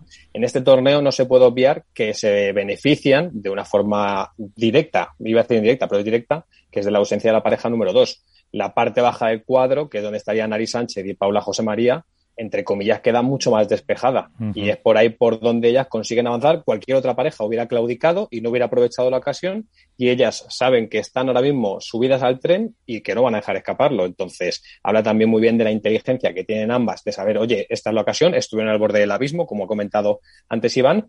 Eh, tienen la inteligencia como para saber aprovecharlo y, sobre todo, creo que es muy importante que tienen a un maestro en el banquillo que sabe que él sabe tomar la, temperatura al momento y, además lo hace con el juego, porque Delphi y Tamara no ganan porque estén defendiendo mejor que las rivales, que lo hacen, no porque ataquen mejor a las rivales, que lo hacen, sino porque proponen un estilo de juego que es muy inusual en el pádel femenino y que eh, obliga a, las jugadoras como que están acostumbradas a patrones ya muy establecidos a buscar alternativas. Por eso se dan los picos de rendimiento, entre otros factores, en el caso de Gemma y de Ale. Es cierto que a Gemma y a Ale les está pasando esta temporada que no consiguen ir al unísono durante todo un torneo. En Valladolid quizás fue el torneo en el que más pasó, pero no acaban de dar con esa tecla de la regularidad. Pero precisamente yo creo que es el, juego de Tamar y de Delphi el que obliga a que en el primer set se vayan hasta el tie, en el segundo eh, Gemma y no acaben otra vez de mantener ese nivel como para poder mantener la exigencia. En el tercero suben, pero vuelven a bajar y es precisamente por el de estilo de juego que es, yo diría que es indescifrable y que obliga a jugar muy, muy fino, porque van enseguida al choque, que es lo sorprendente. En el pádel femenino no se suele ir al choque tan rápido y tanto Delphi como Tamara no tiemblan a la hora de ir al choque en la red. No, aparte de lo que has comentado tú, lo de la labor de Gaby Reca está siendo espectacular. O sea, está demostrando que tiene una calidad de entrenador quizá, quizá más grande que la que fue como jugador. Yo creo que cómo lleva las estrategias tanto de Brea y de Icardo como de Tello y Chingoto cada vez es un auténtico placer escucharle en los micros cada vez que le meten el micro. La verdad que, la forma de alentar psicológicamente, de ver las cosas, de que luego los jugadores llevan a cabo todo lo que él dice, yo creo que también es, es de ser líder en el, en el equipo y de saber llevar las cosas. Por cierto, me llega una información respecto a los cambios de, pareja. Eh, aparte de todo lo que hemos encontrado ya, si quieres ya te he hecho el capote, eh, hay un jugador top que va a dejar su marca, no renueva con su marca. Estamos hablando de Maxi Sánchez, no renueva con Red Bull y por tanto se empieza a mover el mercado. Bull Padel. con, Bull Padel. Red Bull es el de Juan Lebron. Sí. Eh, con Bull Padel eh, parece ser que no renueva contrato y ahí tenemos un mercado que ya se empieza a mover y que habrá alguna marca ya bastante interesada en, en captar al tiburón. Yo te digo, Iván, que va a haber varios, probablemente varios cambios tanto en el masculino como en el femenino cambio de algo, normal. Porque los, los contratos, una eh, desde la ignorancia, los contratos eh, se hacen por temporada de pádel, se hacen por año natural, eh, o no hay tampoco una año natural. Por lo, te diría por lo general, pero generalizar siempre suele llevar al error. Pero yo con los contratos que conozco suelen ir por año, por año natural. O sea que se puede romper una eso en diciembre cuando, vamos, también sí, efectivamente, de eso pasó con Martín Dinero. Martín Dinero trabajaba con Bairo, me parece, el año pasado. Sí. Y cuando le, cuando le fichó, por decirlo de manera, le llamó Paquito Navarro, Paquito Navarro trabaja con Bull y pasó directamente a formar parte de la familia Bullpadel y vestido 100%. O sea, yo creo que son, como dice Alberto, años naturales y con renovaciones, pues se empiezan a, trabajar en noviembre aproximadamente. Eh, bueno, del baile de parejas, yo creo que primero hay que hacer, eh, el tiempo que nos queda, un, un capítulo aparte con la de Carol y Ceci eh, que han marcado una época en el pádel, han sido una pareja muy muy querida y que no sé si la mm, lesión de Ceci el último año ha sido el detonante, los malos resultados o no sé, ¿cómo lo veis eh, vosotros, eh, Alberto? Como te decía antes, eh, o te daba la enhorabuena en ese blog de referencia, Iván, con la, con la noticia. A ver, yo creo que sería de justicia que Carol y Ceci tuvieran un programa exclusivo para ellas eh, y donde analizáramos la trayectoria de una pareja que creo que es la pareja más importante en el desarrollo del padre en los últimos 10 años. Eh, bueno, es una noticia que, mm, entre comillas, nadie esperaba porque era la pareja más longeva junto con las gemelas y, no se imagina, pasa que como en el caso de Patielli, ¿no? Nadie se imagina a Carol sin Ceci al lado ni a Ceci sin Carol del revés. Pero, eh, bueno, eh, la vida es evolución y la vida es movimiento. y al final pues llega un punto en el que a lo mejor han tenido que replantearse que esto no, no caminaba hacia adelante y sobre todo que, que sería que era injusto para ellas, ¿no? Eh, todos imaginamos a Carol y a Ceci donde se merecen estar. Si es cierto que ya a lo mejor no están como para ganar un torneo Vuelta del Tour eh, o para estar en esas rondas del fin de semana, pero ver a Carol y a Ceci, pues entre comillas, cayendo antes de lo, de lo esperado, era injusto para su propia trayectoria y para su propia historia. Entonces, entiendo que en algún momento se habrán sentado a reflexionar sobre ello, eh, le habrán dado muchas vueltas porque dudo mucho que haya pasado eh, así de repente. Esas cosas no, no, pasan de la noche a la mañana, alguien se despierta y dice hasta aquí hemos llegado. Y, para mí creo que es una, es una decisión inteligente. Echaremos de menos, evidentemente, como decía Álvaro en, en el medio de referencia del pádel, ese, ese último choque de puños, esa última palmada que era tan característica en ellas. A ver, yo creo que, más allá de lo que dice Bote, que comparto al 100%, al final esto es un deporte y, los resultados mandan. Es verdad que, mm, que, como comenta como comenta Albertón, quizá no están para ganar torneos, sobre todo eh, quizás decir por, por sus lesiones y demás. Pero bueno, al final, eh, si los resultados que se plantean a principios de año, sean octavos, sean cuartos, eh, no terminan de llegar, eh, por mucho que estés muy cómodo y confíes al 100% en la persona que tienes al lado, eh, pues al final eso acaba desgastando acaba minando. Y si tienes la oportunidad de llegar a esos resultados, sabiendo que tú todavía puedes dar cierto nivel de pádel y los resultados no llegan y es cambiando cómo puedes, eh, cómo puedes conseguirlo, pues yo creo que, hombre, antes que desgastar una relación que va mucho más allá de la pista, creo que lo mejor es echarse a un lado, cambiar de compañero o compañera en este caso eh, y optar por nuevos objetivos y nuevos caminos. Y Iván, sí que ibas.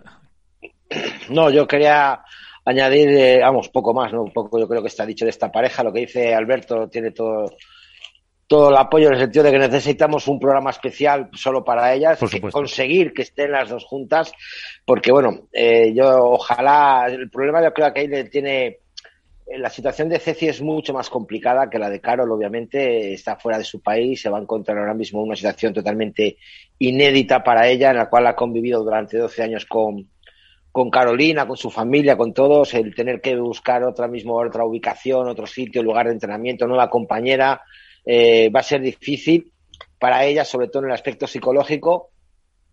Pero bueno, eh, esperemos que, que mi amiga Esther Carnicero la dé muchos éxitos y que, y que tenga y que vuelva otra vez a la senda del triunfo y por supuesto que la esperamos aquí siempre como una gran compañera y una gran periodista. ¿Y cómo ves la pareja? sí, Alberto. Solo, iba a decir que de todo, de la separación de Carol y Ceci, eh, lo que yo extraigo es el respeto. El respeto que todo el mundo ha mantenido y ha querido expresar a, tanto a Carol como a Ceci y el respeto mm, se gana nada más. O sea, no lo regala nadie. No son títulos, no son victorias, no son highlights. El respeto se gana y es por otras cosas que están también muchas veces fuera de la pista. Y como ha comentado Iván, eh, la unión de Ceci con eh, Carnicero y la pareja Navarro-Eli, eh, ¿cómo la veis? Eh, Carolina yo creo que tiene ya 42 años, si no me equivoco, 42, 43 debe tener, Eli 37. Eh, ¿Pueden, o qué esperanzas pueden, eh, o cómo los veis? A mí, dentro de que son dos jugadoras que me encantan porque eh, las he visto crecer, he crecido padelísticamente con ellas, creo que por sus patrones de juego están lejos de lo que es la fórmula ganadora hoy en día. O sea, hoy en día se exigen dos perfiles muy ofensivos, dos perfiles muy físicos, que sean capaces de hacerse muy grandes en la red, que tengan mucha versatilidad de tiros ofensivos eh, y aéreos. Y Carol, si algo que derrocha es talento y genialidad, porque eso lo va a tener eh, con 70 años, seguirá siendo mejor que cualquiera de los que estamos hoy aquí hablando y que muchos, que muchas jugadoras, porque tiene un talento que le fluye por las venas. Eh, y Eli es el punto, ¿no? La garra y el, el siempre dar una pelota más pero de forma conjunta me, me, suena difícil que puedan pegar más allá de una campanada concreta, eh, encontrar esa regularidad para estar en, en las rondas del fin de semana. Y yo, yo no sé con quién, eh, cómo formaron el cuerpo técnico, no sé si seguirá Eli con Manu o no, Eh, el caso lo que dice Alberto, que yo creo que por, físico, desde luego que no están para llegar a las rondas finales, desde luego por calidad sí. Eh, y mira que son fruto de mi devoción ambas, sobre todo Eli.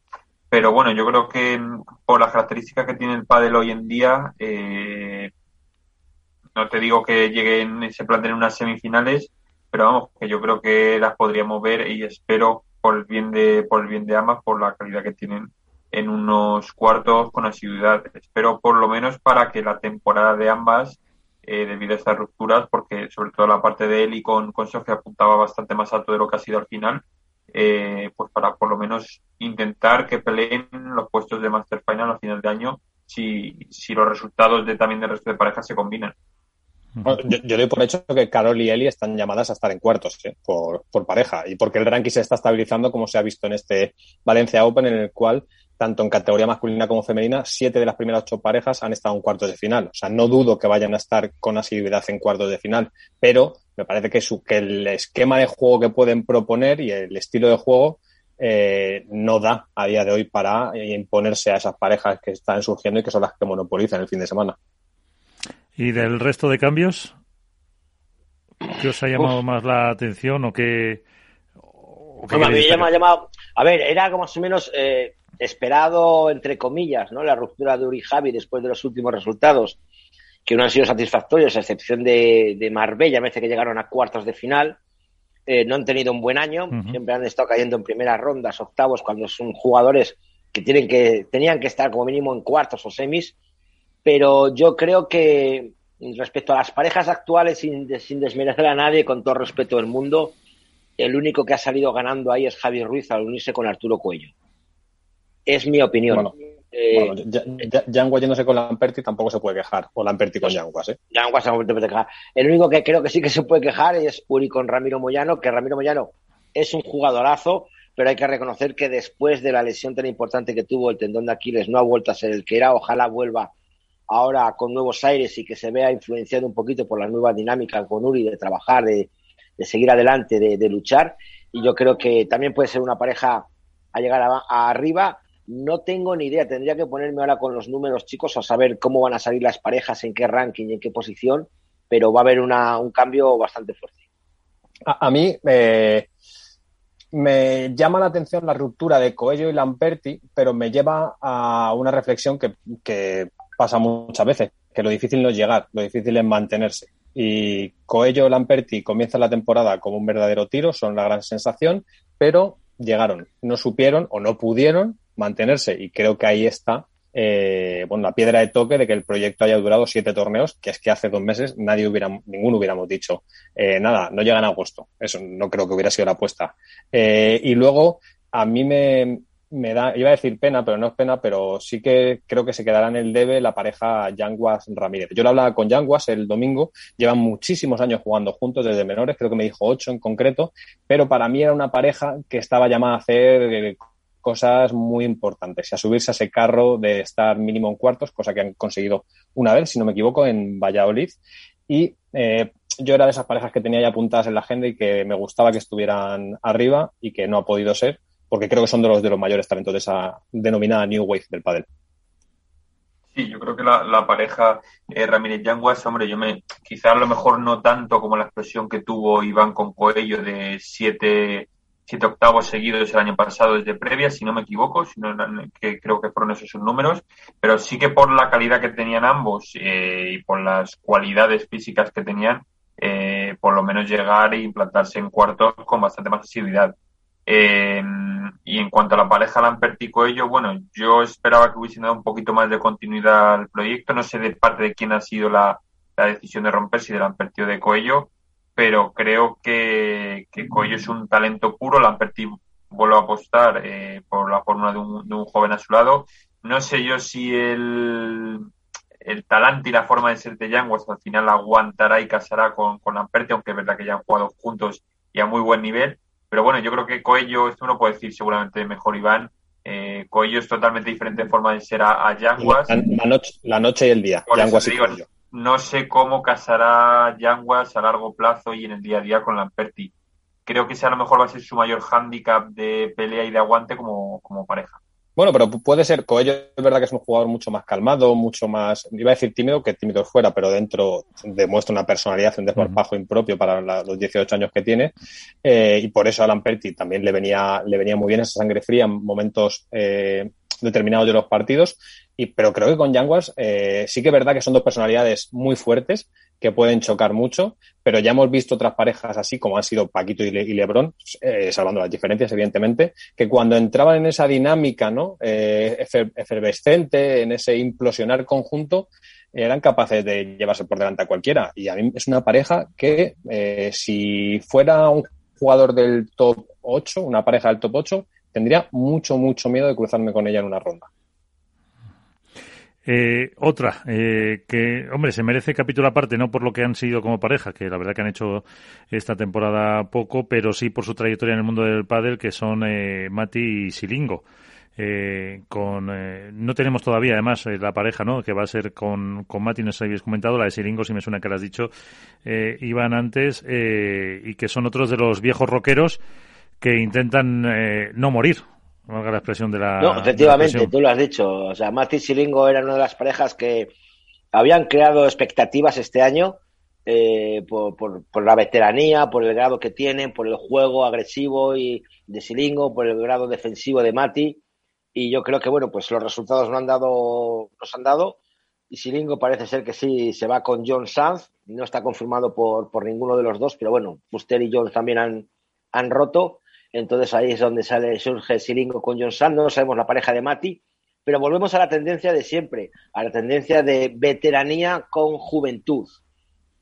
Volvemos Uri, entonces lo digamos, eh, Javi Ruiz con la dentro ya un veterano con Coello, eh, Silingo con John Sanz, eh, Mati no sabemos con quién, Lamperti se une con Yanguas, volvemos otra vez a esa, a esa tendencia, Gonzalo Rubio se va a juntar con, con Iván Ramírez, entonces, volvemos otra vez a esa tendencia que hace tiempo se instauró en el, en el padre profesional y que veremos a ver si esos rockeros vuelven a, otra vez a, resurgir, porque estamos viendo que hay muchos que están cayendo. Recordemos ahora Maxi Gabel, donde está, Fernando Poggi, eh, jugadores Jardín.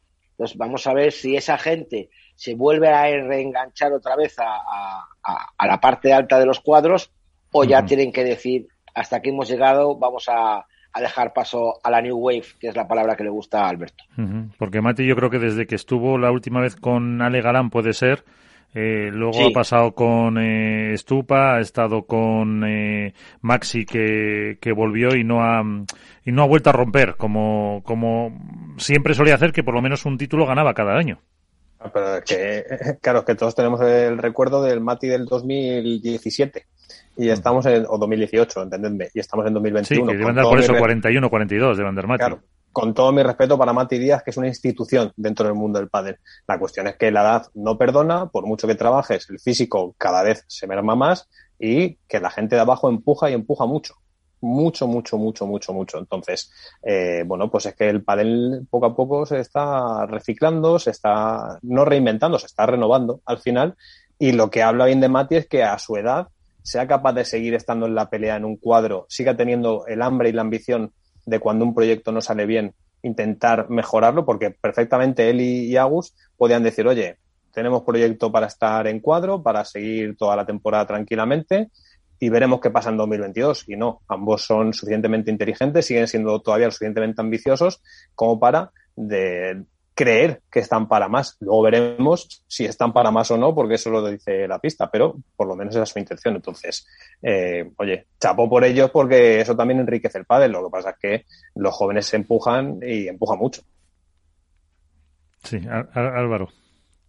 Sí, no, yo, mira, ese, te digo, es el mismo caso que quizá que, hablando de las distancias, que Carlos y Ceci. Es decir, al final son dos jugadores veteranos que no han terminado de explotar y mira que Silingo el año pasado lo terminó muy bien físicamente, eh, pero creo que también en el caso de, por ejemplo, de, de Mati viene arrastrando desde hace ya bastante tiempo problemas en el gemelo y demás, diversas lesiones que yo creo que le están impidiendo rendir al 100%, ese siete y medio, 8 que siempre te daban todos los partidos.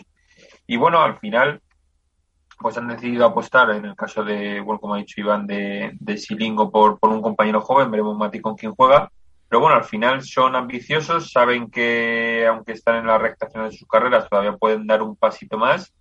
seguir peleando y aunque bueno, que los jóvenes vienen apretando, pero al final la, la veteranía siempre es un grado y si encuentran esa dupla que se acople a ellos y ellos a, su nuevo compañero eh, con cierto con cierta rapidez porque estamos en una vorágine de, torneos eh, constante pues mira pues eh, todavía van a poder dar algo de guerra y por qué no colarse en rondas importantes en algún momento de la temporada y en cuanto a las chicas hemos hablado de la eh, bueno, la ruptura que ha provocado o, la cadena que ha provocado la ruptura de Carol y Ceci, de cómo le puede ir a Carolina Navarro con Elia Matrein, pero eso también ha provocado otra serie de, rupturas eh, de otras parejas y que se han formado otras eh, nuevas. Ahí puede haber alguna que, que se vea, no sé si las dos portuguesas pueden dar algo más o, o, cuál veis un poquito como que pueda dar algo de guerra de las nuevas que se han formado. Hemos hablado de Carol, pero no hemos hablado de Ceci. Sí, bueno, lo que ha apuntado Inés de, digo Inés, perdón, Iván de, Carnicero. Sí, a, mí creo que a Ceci le va a venir también bien este cambio porque va a poder jugar sin esa presión de tener que demostrar que Ceci Reiter, después de una lesión tan importante como la que, como la que tuvo, tenía que estar a la altura sí o sí de un proyecto como era el Team CIC, ¿no? De esas Carol y Ceci. Entonces, es muy complicado volver a la pista después de una operación, una recuperación tan larga como la suya y hacerlo con la, con la máxima exigencia que es la que se autoimponen dos jugadoras como Carly y Ceci y como la que te impone el propio circuito y el propio ranking por cómo está. Entonces creo que le va, que le va a venir muy bien. Eh, en cuanto decías las portuguesas, a mí el proyecto de Araujo y Eli, curiosamente, era el que más me gustaba cuando se separan eh, Pat y Eli. Me gustaba más que el de Riera y Yaguno eso eh, demuestra lo poco que se de padre por otro lado. Eh, y, creo que tiene que ver mucho con que Araujo puede ser una jugadora eh, sobresaliente en muchos momentos de un partido, pero que peca un poco de irregular. Y el pádel femenino ahora mismo no te permite la irregularidad, entonces va a tener que trabajar más seguro, porque los resultados no han llegado, para estar donde se presuponía que iba a estar una jugadora como el Araujo, que acaba 2020 como la acaba, no lo olvidemos, y que estaba llamada, junto con Riera, a ser de esas jugadoras que iban a renovar poco a poco la parte alta del ranking. Entonces, veremos si encuentra la estabilidad con, su compatriota eh, y puede sacar esa mejor versión que hace que arrastre de atrás eh, con una potencia que es muy rara en todo el país femenino, que tiene una pegada sobresaliente, que va al choque con mucha fuerza y se necesita recuperar hasta mejor Araujo. Estaba viendo ahora mismo, chicos, el, el cuadro del Challenger de Marbella y estoy viendo una pareja inédita. No sé si será por cuestión de cambio o cuestión de lesión de alguna de las partes. Eh, pero estoy viendo como cabeza número 7 a Villalba y a Celeste Paz. No sé si ha habido ruptura ahí o no, pero estoy viendo el resto de las parejas. Sí las veo que son las, las mismas, a excepción obviamente de Amatraí Navarro, Veo también a Teresa Navarro con Cabrejas, pero el resto son las habituales, a excepción de la pareja 7 que pone Villalba Paz. Me imagino que será a lo mejor, a lo mejor por, por entra cuando quieras, Álvaro. no, es por lo que ha puesto, por lo que ha puesto ayer, puso concretamente la propia Mari Carmen en su Instagram es que eh, no lo puede jugar eh, Alba Galán, sino que por algún tipo de lesión. Por cuidarse la espalda. a se está recuperando del antebrazo, ¿no? Eh, exacto, entonces mm. en principio es solo para, para el Challenger. O sea que en principio no, no van, no rompen eh, Mari Carmen y, Alba. Y ah, vale, pues entonces aclara. Y del resto de parejas de chicas que ha comentado Alberto, eh, esperanzas. ¿Cómo veis a por ejemplo, yo, en mi caso, por ejemplo. Ese, puff lo hice todo, ¿no, Iván? Sí. Yo, yo un, un, apunte muy breve y le dejo a Iván. Yo en mi caso, el, el juntar a, a Ceci Reiter con, con Esther Carnicero, eh, Esther yo es que tampoco la conozco y no la he visto demasiado jugando, pero creo que en ese caso es bajar varios peldaños para Ceci. Mi opinión, ojalá luego me equivoque y, y me den, digamos, que en los morros y, queden bastante bien, pero en mi caso yo creo que para Ceci, comparado con el proyecto que va a tener Carolina, es eh, bajar varios peldaños. Pero bueno, Iván, que supongo que a lo mejor lo, la conoce más, eh, es, em, es, a lo mejor es una jugadora que, nos termina sorprendiendo. Y yo creo que, bueno, la, la, ruptura de Teresa Navarro y Catarina Nogueira también era de esperar como la de él y, y Sofi porque no habían terminado de, encajar ni de conseguir los resultados que se, esperaban a lo mejor ellas mismas en su inicio de año. A lo mejor hubiera ido mejor a Ceci con Araujo. Mm, bueno, es que el tema es que no sabemos quién ha llamado a quién. El tema es que no sabemos quién ha llamado a quién. Vamos, eh, igual C. Carol llamó a Ceci, o digo, perdón, Carol llamó a Eli y Eli tomó la decisión. Y Araujo se vio sola y dijo, bueno, pues tocó a la Portu, o sea, no sabemos nunca el, desencadenante, ¿no? Pero vamos, por lo que podemos sospechar o saber, está claro que la decisión de, Carol y Ceci es mutua o por parte de una más que otra, pero sí que podemos decir que, que Ceci llamó a, a, a, Eli y a partir de ahí se desencadena todo. La pareja portuguesa, pues bueno, pues se, conoce, se conocen, saben cómo juegan cada uno, podemos ver la evolución. Y lo de Ceci y Carnicero, Álvaro, pues no sé, no, no me atrevo a decirte quién fue a quién. Imagino que sería Cecia Carnicero. Y Carnicero, llamándola una top número uno como ha sido Ceci, obviamente tiene que, probar. Es como, no sé, una comparativa igual un poquito exagerada, eh, como cuando eh, llamó a Tapia. No puede decir que no a un número uno. Vamos a decir que, que Ceci no es la que era antes, que ha tenido una lesión muy larga, pero siempre ha tenido su calidad, siempre ha sido competitiva y quieras o no, pues esa gente joven jugar con, con, esas grandes jugadoras, pues siempre puede servir de aliciente.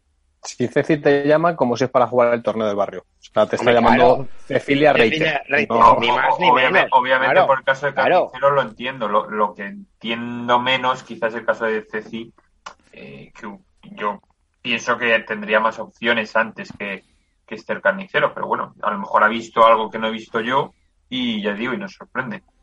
Hombre, opciones en el ranking a lo mejor no hay tantas de, parejas que estén por encima de ellas que quieran romper inmediatamente. Claro, sí, yo creo que la clave está ahí, Miguel, que es que el ranking por arriba está bastante asentado. Como decía, los torneos cada vez van a eh, dirigirse cada vez más hacia la, hacia la igualdad y hacia que van a ser las parejas de mayor ranking las que predominen la ronda de cuartos de final en adelante. Entonces, cuál de las parejas de arriba se atrevería a romper un proyecto estable para irse con Ceci Reiter, con todo lo que te puede ofrecer Ceci Reiter. Pero la realidad es que Ceci Reiter viene de una lesión también.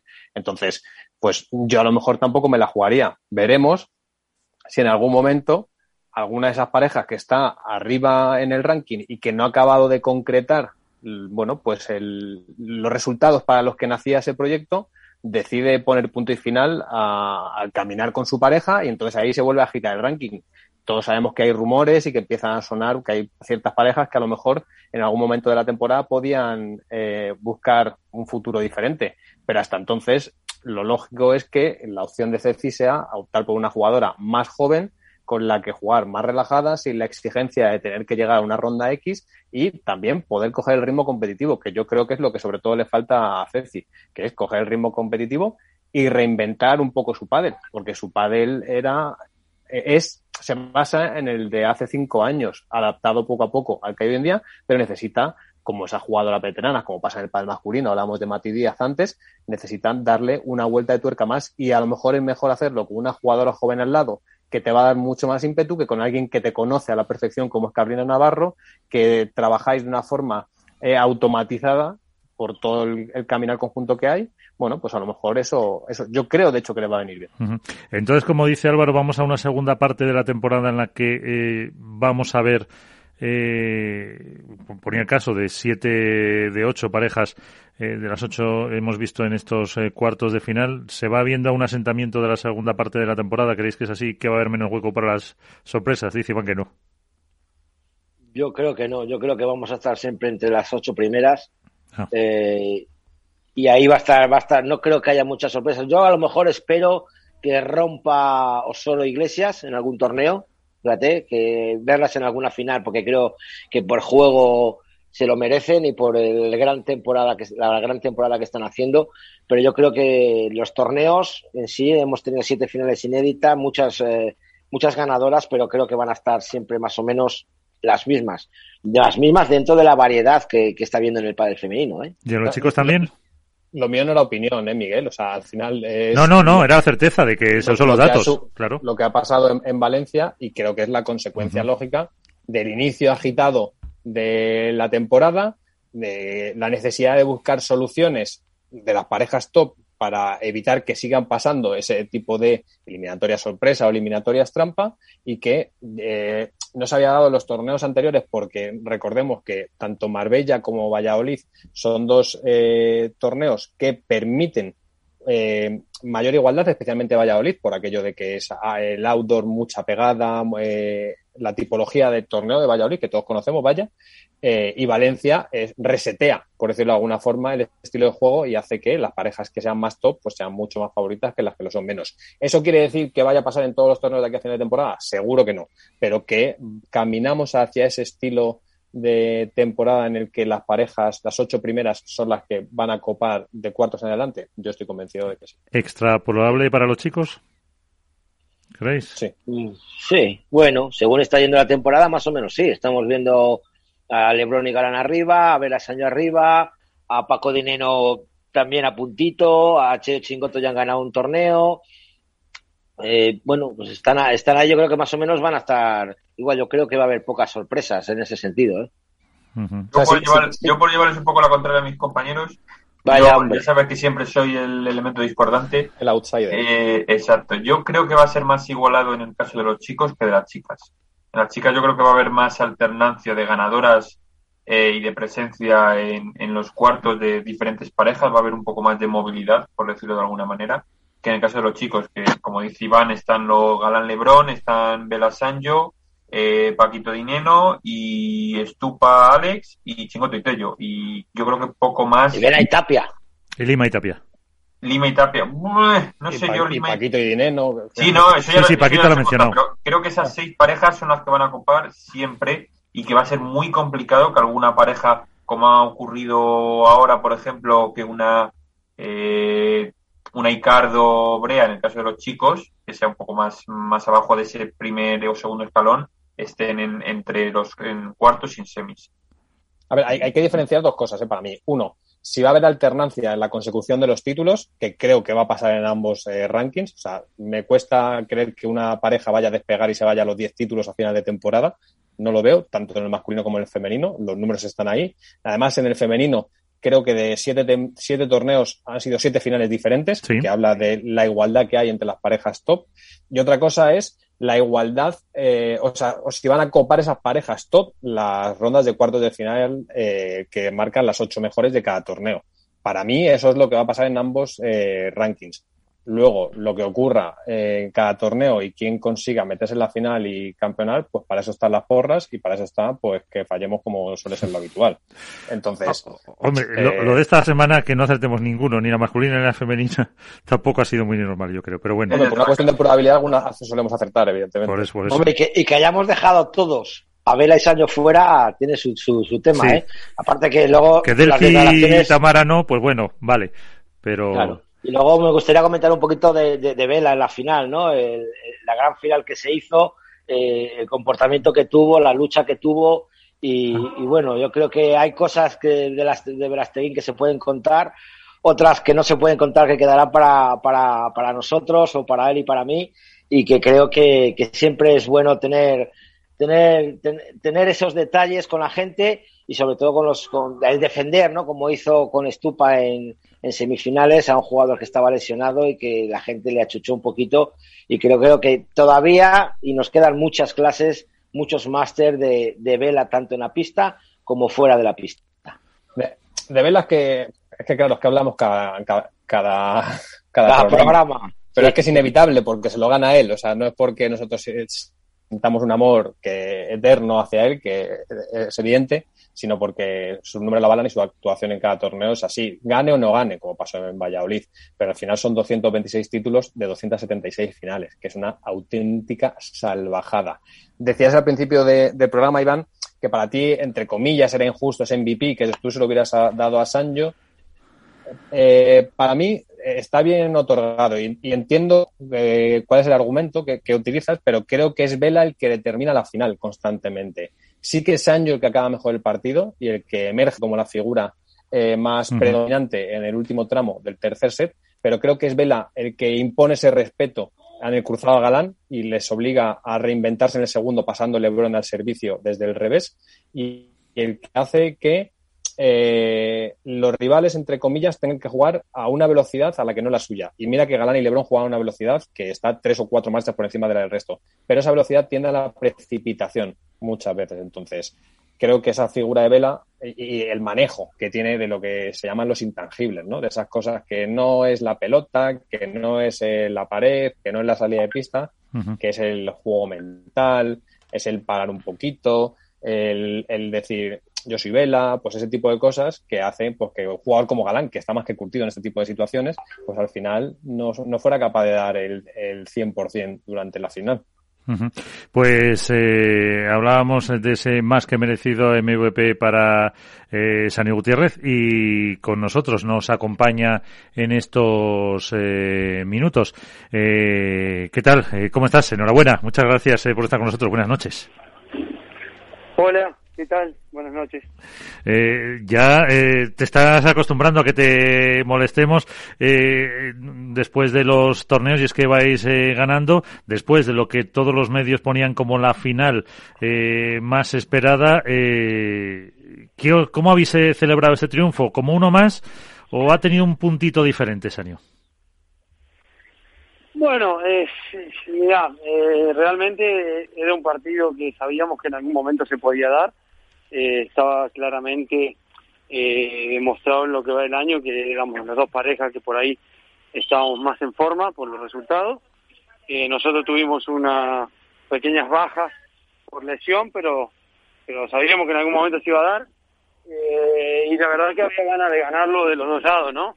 Seguramente ellos habrán tenido muchas ganas de ganarlo por, por todo lo que genera y mueve eh, tal vez la pareja San Joela fuera de la pista y nosotros teníamos muchas ganas de ganarlo por, por lo que genera y por lo que logran los resultados de, de Bronganal. eh, Iván, tienes ahí a, a, tu medio paisano. Hola Dani, muy buenas noches. Soy Iván. ¿Cómo estás? Bien, Bien, bueno, muchísimas felicidades por el triunfo. Eh, está claro que era la final esperada, ¿no? Eh, por, por, todos los, sobre todo por los aficionados, igual por, por vosotros a lo mejor, no sé si también por, por ganas de demostrar quiénes eran los número uno o quiénes sois los mejores en el mundo del pádel, sobre todo en una gran noche para Argentina, ¿no? Como ya lo dijisteis vosotros por el triunfo de Argentina contra Brasil, vuestro triunfo, el triunfo de Del Fibrea en el femenino. Eh, la, yo creo que la pregunta puede ser, eh, ¿os habéis quitado de un peso de encima Vela y Sancho al ganar a Juan el Lebrón en una gran final y decir aquí estamos nosotros y hemos llegado para quedarnos? No, eso encima ninguno. Yo eh, eh, creo que ya hice todo lo que tenía, hice todo, hice diez veces más de lo que alguna vez soñé en el pádel. Ya cumplí todos mis sueños. Eh, evidentemente cuando nos juntamos Vela, ni que hablar, ¿no? Pero eh, cuando nos juntamos, evidentemente nos preparamos para hacer una pareja sólida e intentar recuperar el número uno. Eso no, no, no vamos a engañar a nadie, pero nosotros no tenemos ningún peso encima. Evidentemente, eh, la gente habla, los medios hablan y nos ponen como los máximos favoritos a destronar, pero nosotros sabemos de lo que somos capaces, eh, jugando bien y jugando mal pero no teníamos ninguna presión para nada, para nada. No, no, yo no, no, no, no descargué nada. Lo que sí tenía ganas de ganar el, el torneo porque veníamos de, de dos torneos donde Vela en uno no se había presentado y en el otro estaba al 30%. Uh -huh. Entonces era el retorno de Vela a, a, a un 100% y realmente yo tenía muchas ganas de que él vuelva a sentirse competitivo. Sí, hablábamos con Vela justo antes de, de, ese torneo y nos decía, claro, que no llegaba, pues como dices tú, no llegaba ni al 50%, nos eh, dijo, así que, eh, pues era una, mm, decir otra vez que estamos aquí. Alberto. Muy buenas noches, Año, ¿cómo estás? Hola, buenas noches. Eh, en este torneo, quizá por lo que estabas comentando de los dos torneos anteriores en el que Vela no pudo estar en uno y en el otro estaba jugando a un, a un nivel menor por, por esa lesión de la que se estaba recuperando, sí. se os ha visto quizá con mayor sincronía, más relajados, no sin ambición, evidentemente, pero sí con, bueno, pues con un con una sonrisa constantemente eh, en, en, la cara y, y, creo que esa ha sido la, la clave probablemente de, de, cómo se enfoca la final y del rendimiento que, que lográis. ¿Sentís que cada vez estáis eh, acompasando mejor vuestros estilos de juego y que cada vez y que el proyecto va a crecer más todavía de donde está? Mira, yo creo que desde Vigo, antes de Vigo, yo propongo un cambio de, estrategia en el sistema de juego nuestro y lo practicamos. Salió bien, ganamos en Vigo, por momentos jugando muy bien. Nos costó, nos costó el cambio de lo que veníamos entrenando al cambio que yo propuse pero terminamos jugando bien. Después en, Santander creo que nuestro mejor torneo a día de hoy venía siendo Santander. Estábamos jugando a un nivel impresionante y aparece la lesión de Vela. Pero yo no creo que en Valencia haya sido porque estamos más contentos, porque estamos más tranquilos. Yo creo que en Santander éramos serios candidatos a ganar el torneo también, es mi punto de vista. Pasa que nos, nos, nos hace abandonar una, una lesión. en Valencia eh, se jugó bien algunos partidos, no siempre, pero, pero jugamos a lo que veníamos jugando. Creo que realmente la clave de nuestro juego apareció en el torneo de Santander. Y cuando Vela se mejora, sabíamos que teníamos que volver a esa versión, a demostrar ese nivel de juego. O sea que ahora es un poco buscar esa continuidad de ese nivel que habéis alcanzado, ese cambio que proponías tú, eh, que has contado, ese es un poco el objetivo para los próximos eh, torneos. Sí, sí, está claro. Nosotros ya creemos que tenemos eh, claro a lo que vamos a jugar y intentar mantenerlo, intentar mantenerlo, evidentemente, que es lo más difícil, ¿no?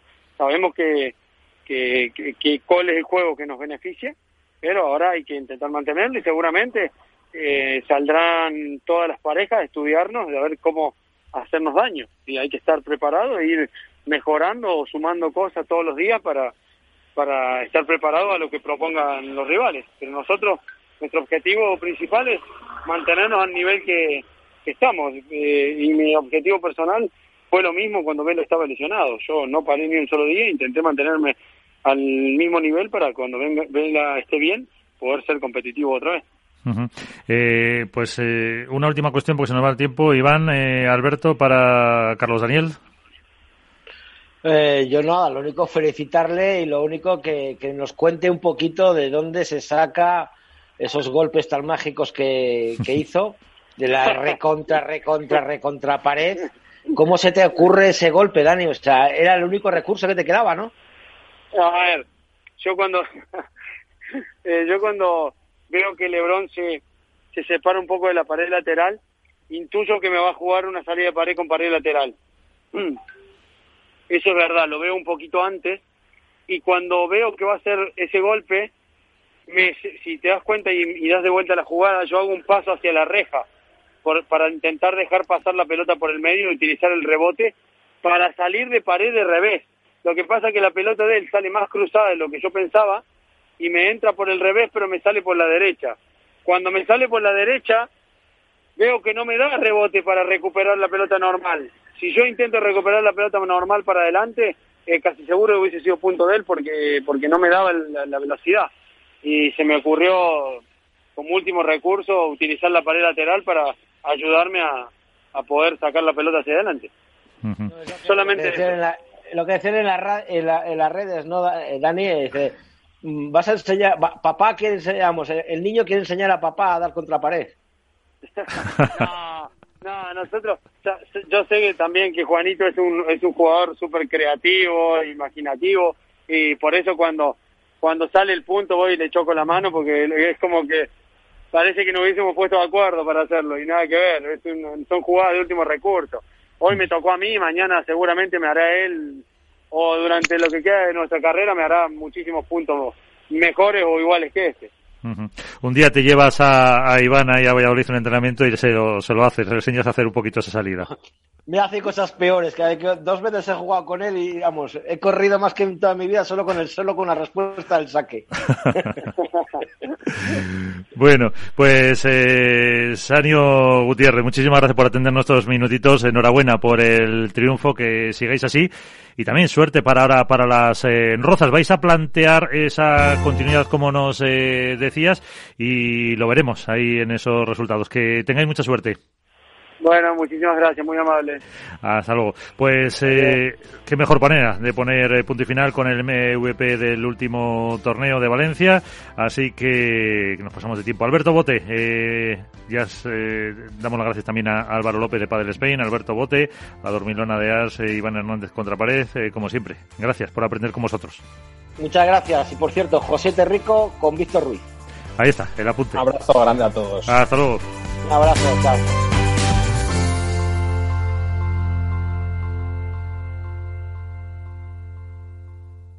Hook Paddle ha patrocinado esta sección. Hook Paddle Time is now. ¿Los traders son ludópatas del mercado? Operación Trader. ¿Te atreverías?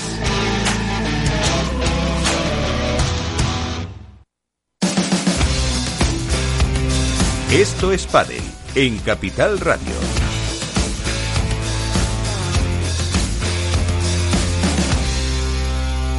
Nos vamos, eh, ponemos punto y final a este programa. Esto es eh, Padel con los protagonistas de la actualidad y cerramos eh, siempre con el mangazo Tolili. Sus opiniones muy personales. En Facebook, en Twitter o por Instagram. Suelo hablar de aquello Hola, soy el mangazo Tolili y no me gusta el pádel. Se separan Uri y Javi. Sí, se separan otros también, incluso Carol y Ceci. Impensable. Pero lo de Uri y Javi me ha dolido tanto como para llevar dos días sin beber cerveza. Representaban todo lo que el deporte debe representar. Humildad, simpatía, trabajo, sacrificio, elegancia. Y ahora me quedo más huérfano que una fiesta sin hielos. Pero la vida sigue, no da tregua. Vuelve a amanecer y los pajaritos continúan con su canto despreocupados de las complicaciones de los hombres. Hasta que llega Uri y se va con el hijo de la madre de Ramiro Moyano. Ranking 16, pareja 8, 2.585 puntos. Y se va con el hijo de la madre. Lamperti libre, varios jóvenes pegadores y prometedores por ahí. Y Uri se va con Moyano. Impresionante. En Valencia volvimos a asistir a lo que empieza a ser un clásico. Lebrón montándola con Galán, como los niños chicos en el patio del colegio jugando al fútbol, y las cabezas brillantes, Vela y Sancho, aprovechando el asunto para ganar el torneo sin hacer más ruido del normal. Leía uno que decía que si eres Sterling y tienes experiencia, no puedes dejar que tire un penalti en la tanda un chaval de 19 años. Esto es parecido. Si tienes 25 y juegas, como poco, al mismo nivel que ellos, no puedes dejar que te gane uno de 42, por mucho Vela y mucho Sancho que sea. Pero claro, la cabeza para pensar y el culo para cagar que decía un buen amigo mío. Y un último ridículo. ¿Creéis que Alejandra Salazar y Gemma Triay o Gemma Triay ganarían más sin entrenador? ¿Creéis que si les entrenara Reca habrían perdido algún torneo o incluso algún partido? El Barriguitas se está encumbrando esta temporada en los bancos, ¿eh? Buenas noches.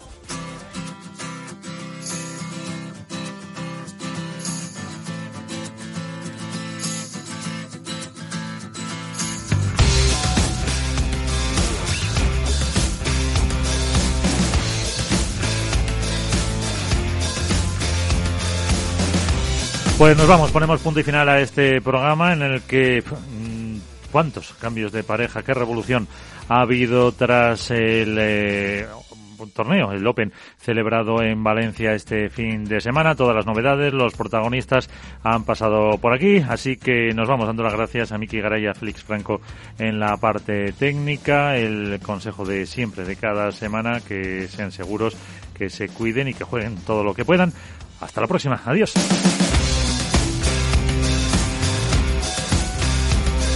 Esto es Padel.